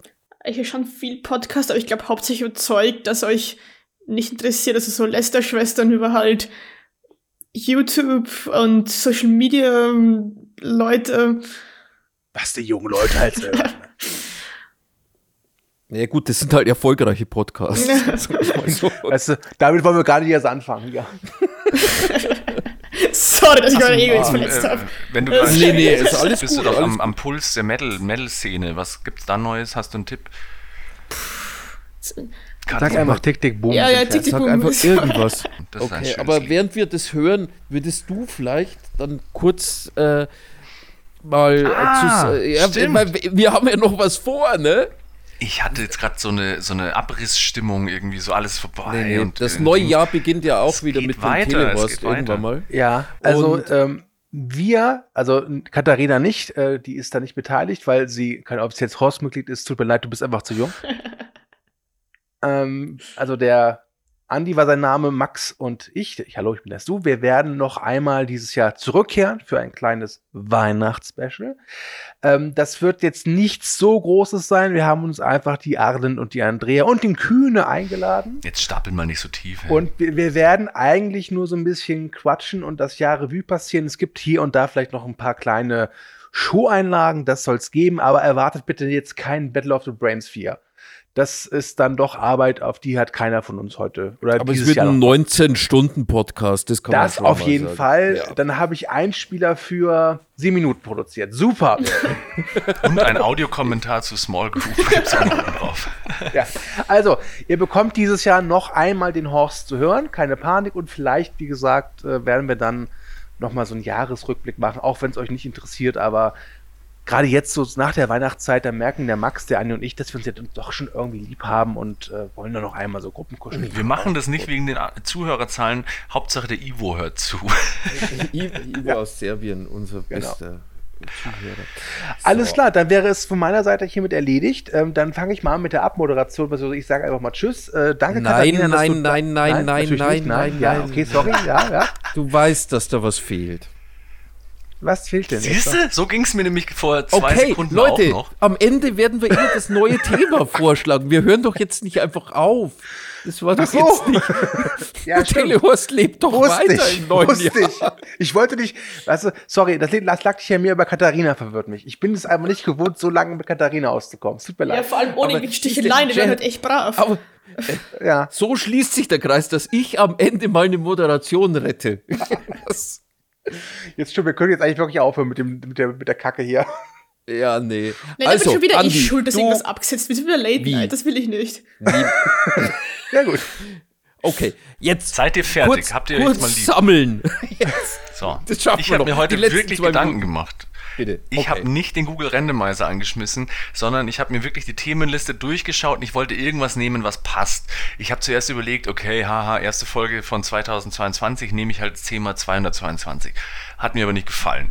Dann bin ich so ein bisschen weitergegangen und habe geschaut, was, was würde noch passen. Dann habe ich so, dachte ich so, oh, politisch aktuelle Moment mal, Sachen. Entschuldigung, mal, wie hat dir nicht gefallen? Ja, klar, den Plot, das hatten wir ja schon das Thema. Dann war das der Grund. Keine Ahnung. Dann habe ich hier noch gesehen, irgendwie 480, was für den Papelitzki. Das war mir dann aber auch zu doof. Also ich jetzt, äh, verrate jetzt natürlich nicht die Themen. Dann habe ich hier noch gesehen, 487, Klimakiller. Ich habe in letzter Zeit öfter mal so Podcasts gehört, auch so Politik-Podcasts. Und dann dachte ich, das wäre vielleicht passend. Aber zur aktuellen Situation hat mir sehr gut gefallen, gespaltene Gesellschaft. Thema 483. Gespaltene Gesellschaft, Filme, deren Audience Score und Critic Score bei Rotten Tomatoes mindestens 30% auseinanderliegen. Oh. Das ist ja wieder mit Recherche verbunden. Das liebe ich. Ja, finde ich auch. Irgendwie fand ich das passend zu der heutigen Situation so ein bisschen. Ja, finde ich gut. Habe ich mich Ja, kurz dann davor steigen noch wir vor ja- dem Podcast steigen- irgendwie mit einer Freundin drüber unterhalten so und das ähm, ist irgendwie so der Zeitgeist gerade, habe ich Der Zeitgeist, okay. Also mehr kritische Themen im Jahr 2022 von uns, dem Telehorst. Erstmal vielen Dank, Kathi, für deine äh, Anteilnahme, Gerne. wollte ich schon was sagen, Teilnahme hier. Ähm, und ansonsten, äh, ja, Stu, Andi, schönes Jahr. Wir treffen uns ja nochmal, aber hat wieder sehr viel Spaß gemacht. Ja, ich freue mich auch. Vielen Dank, Kathi.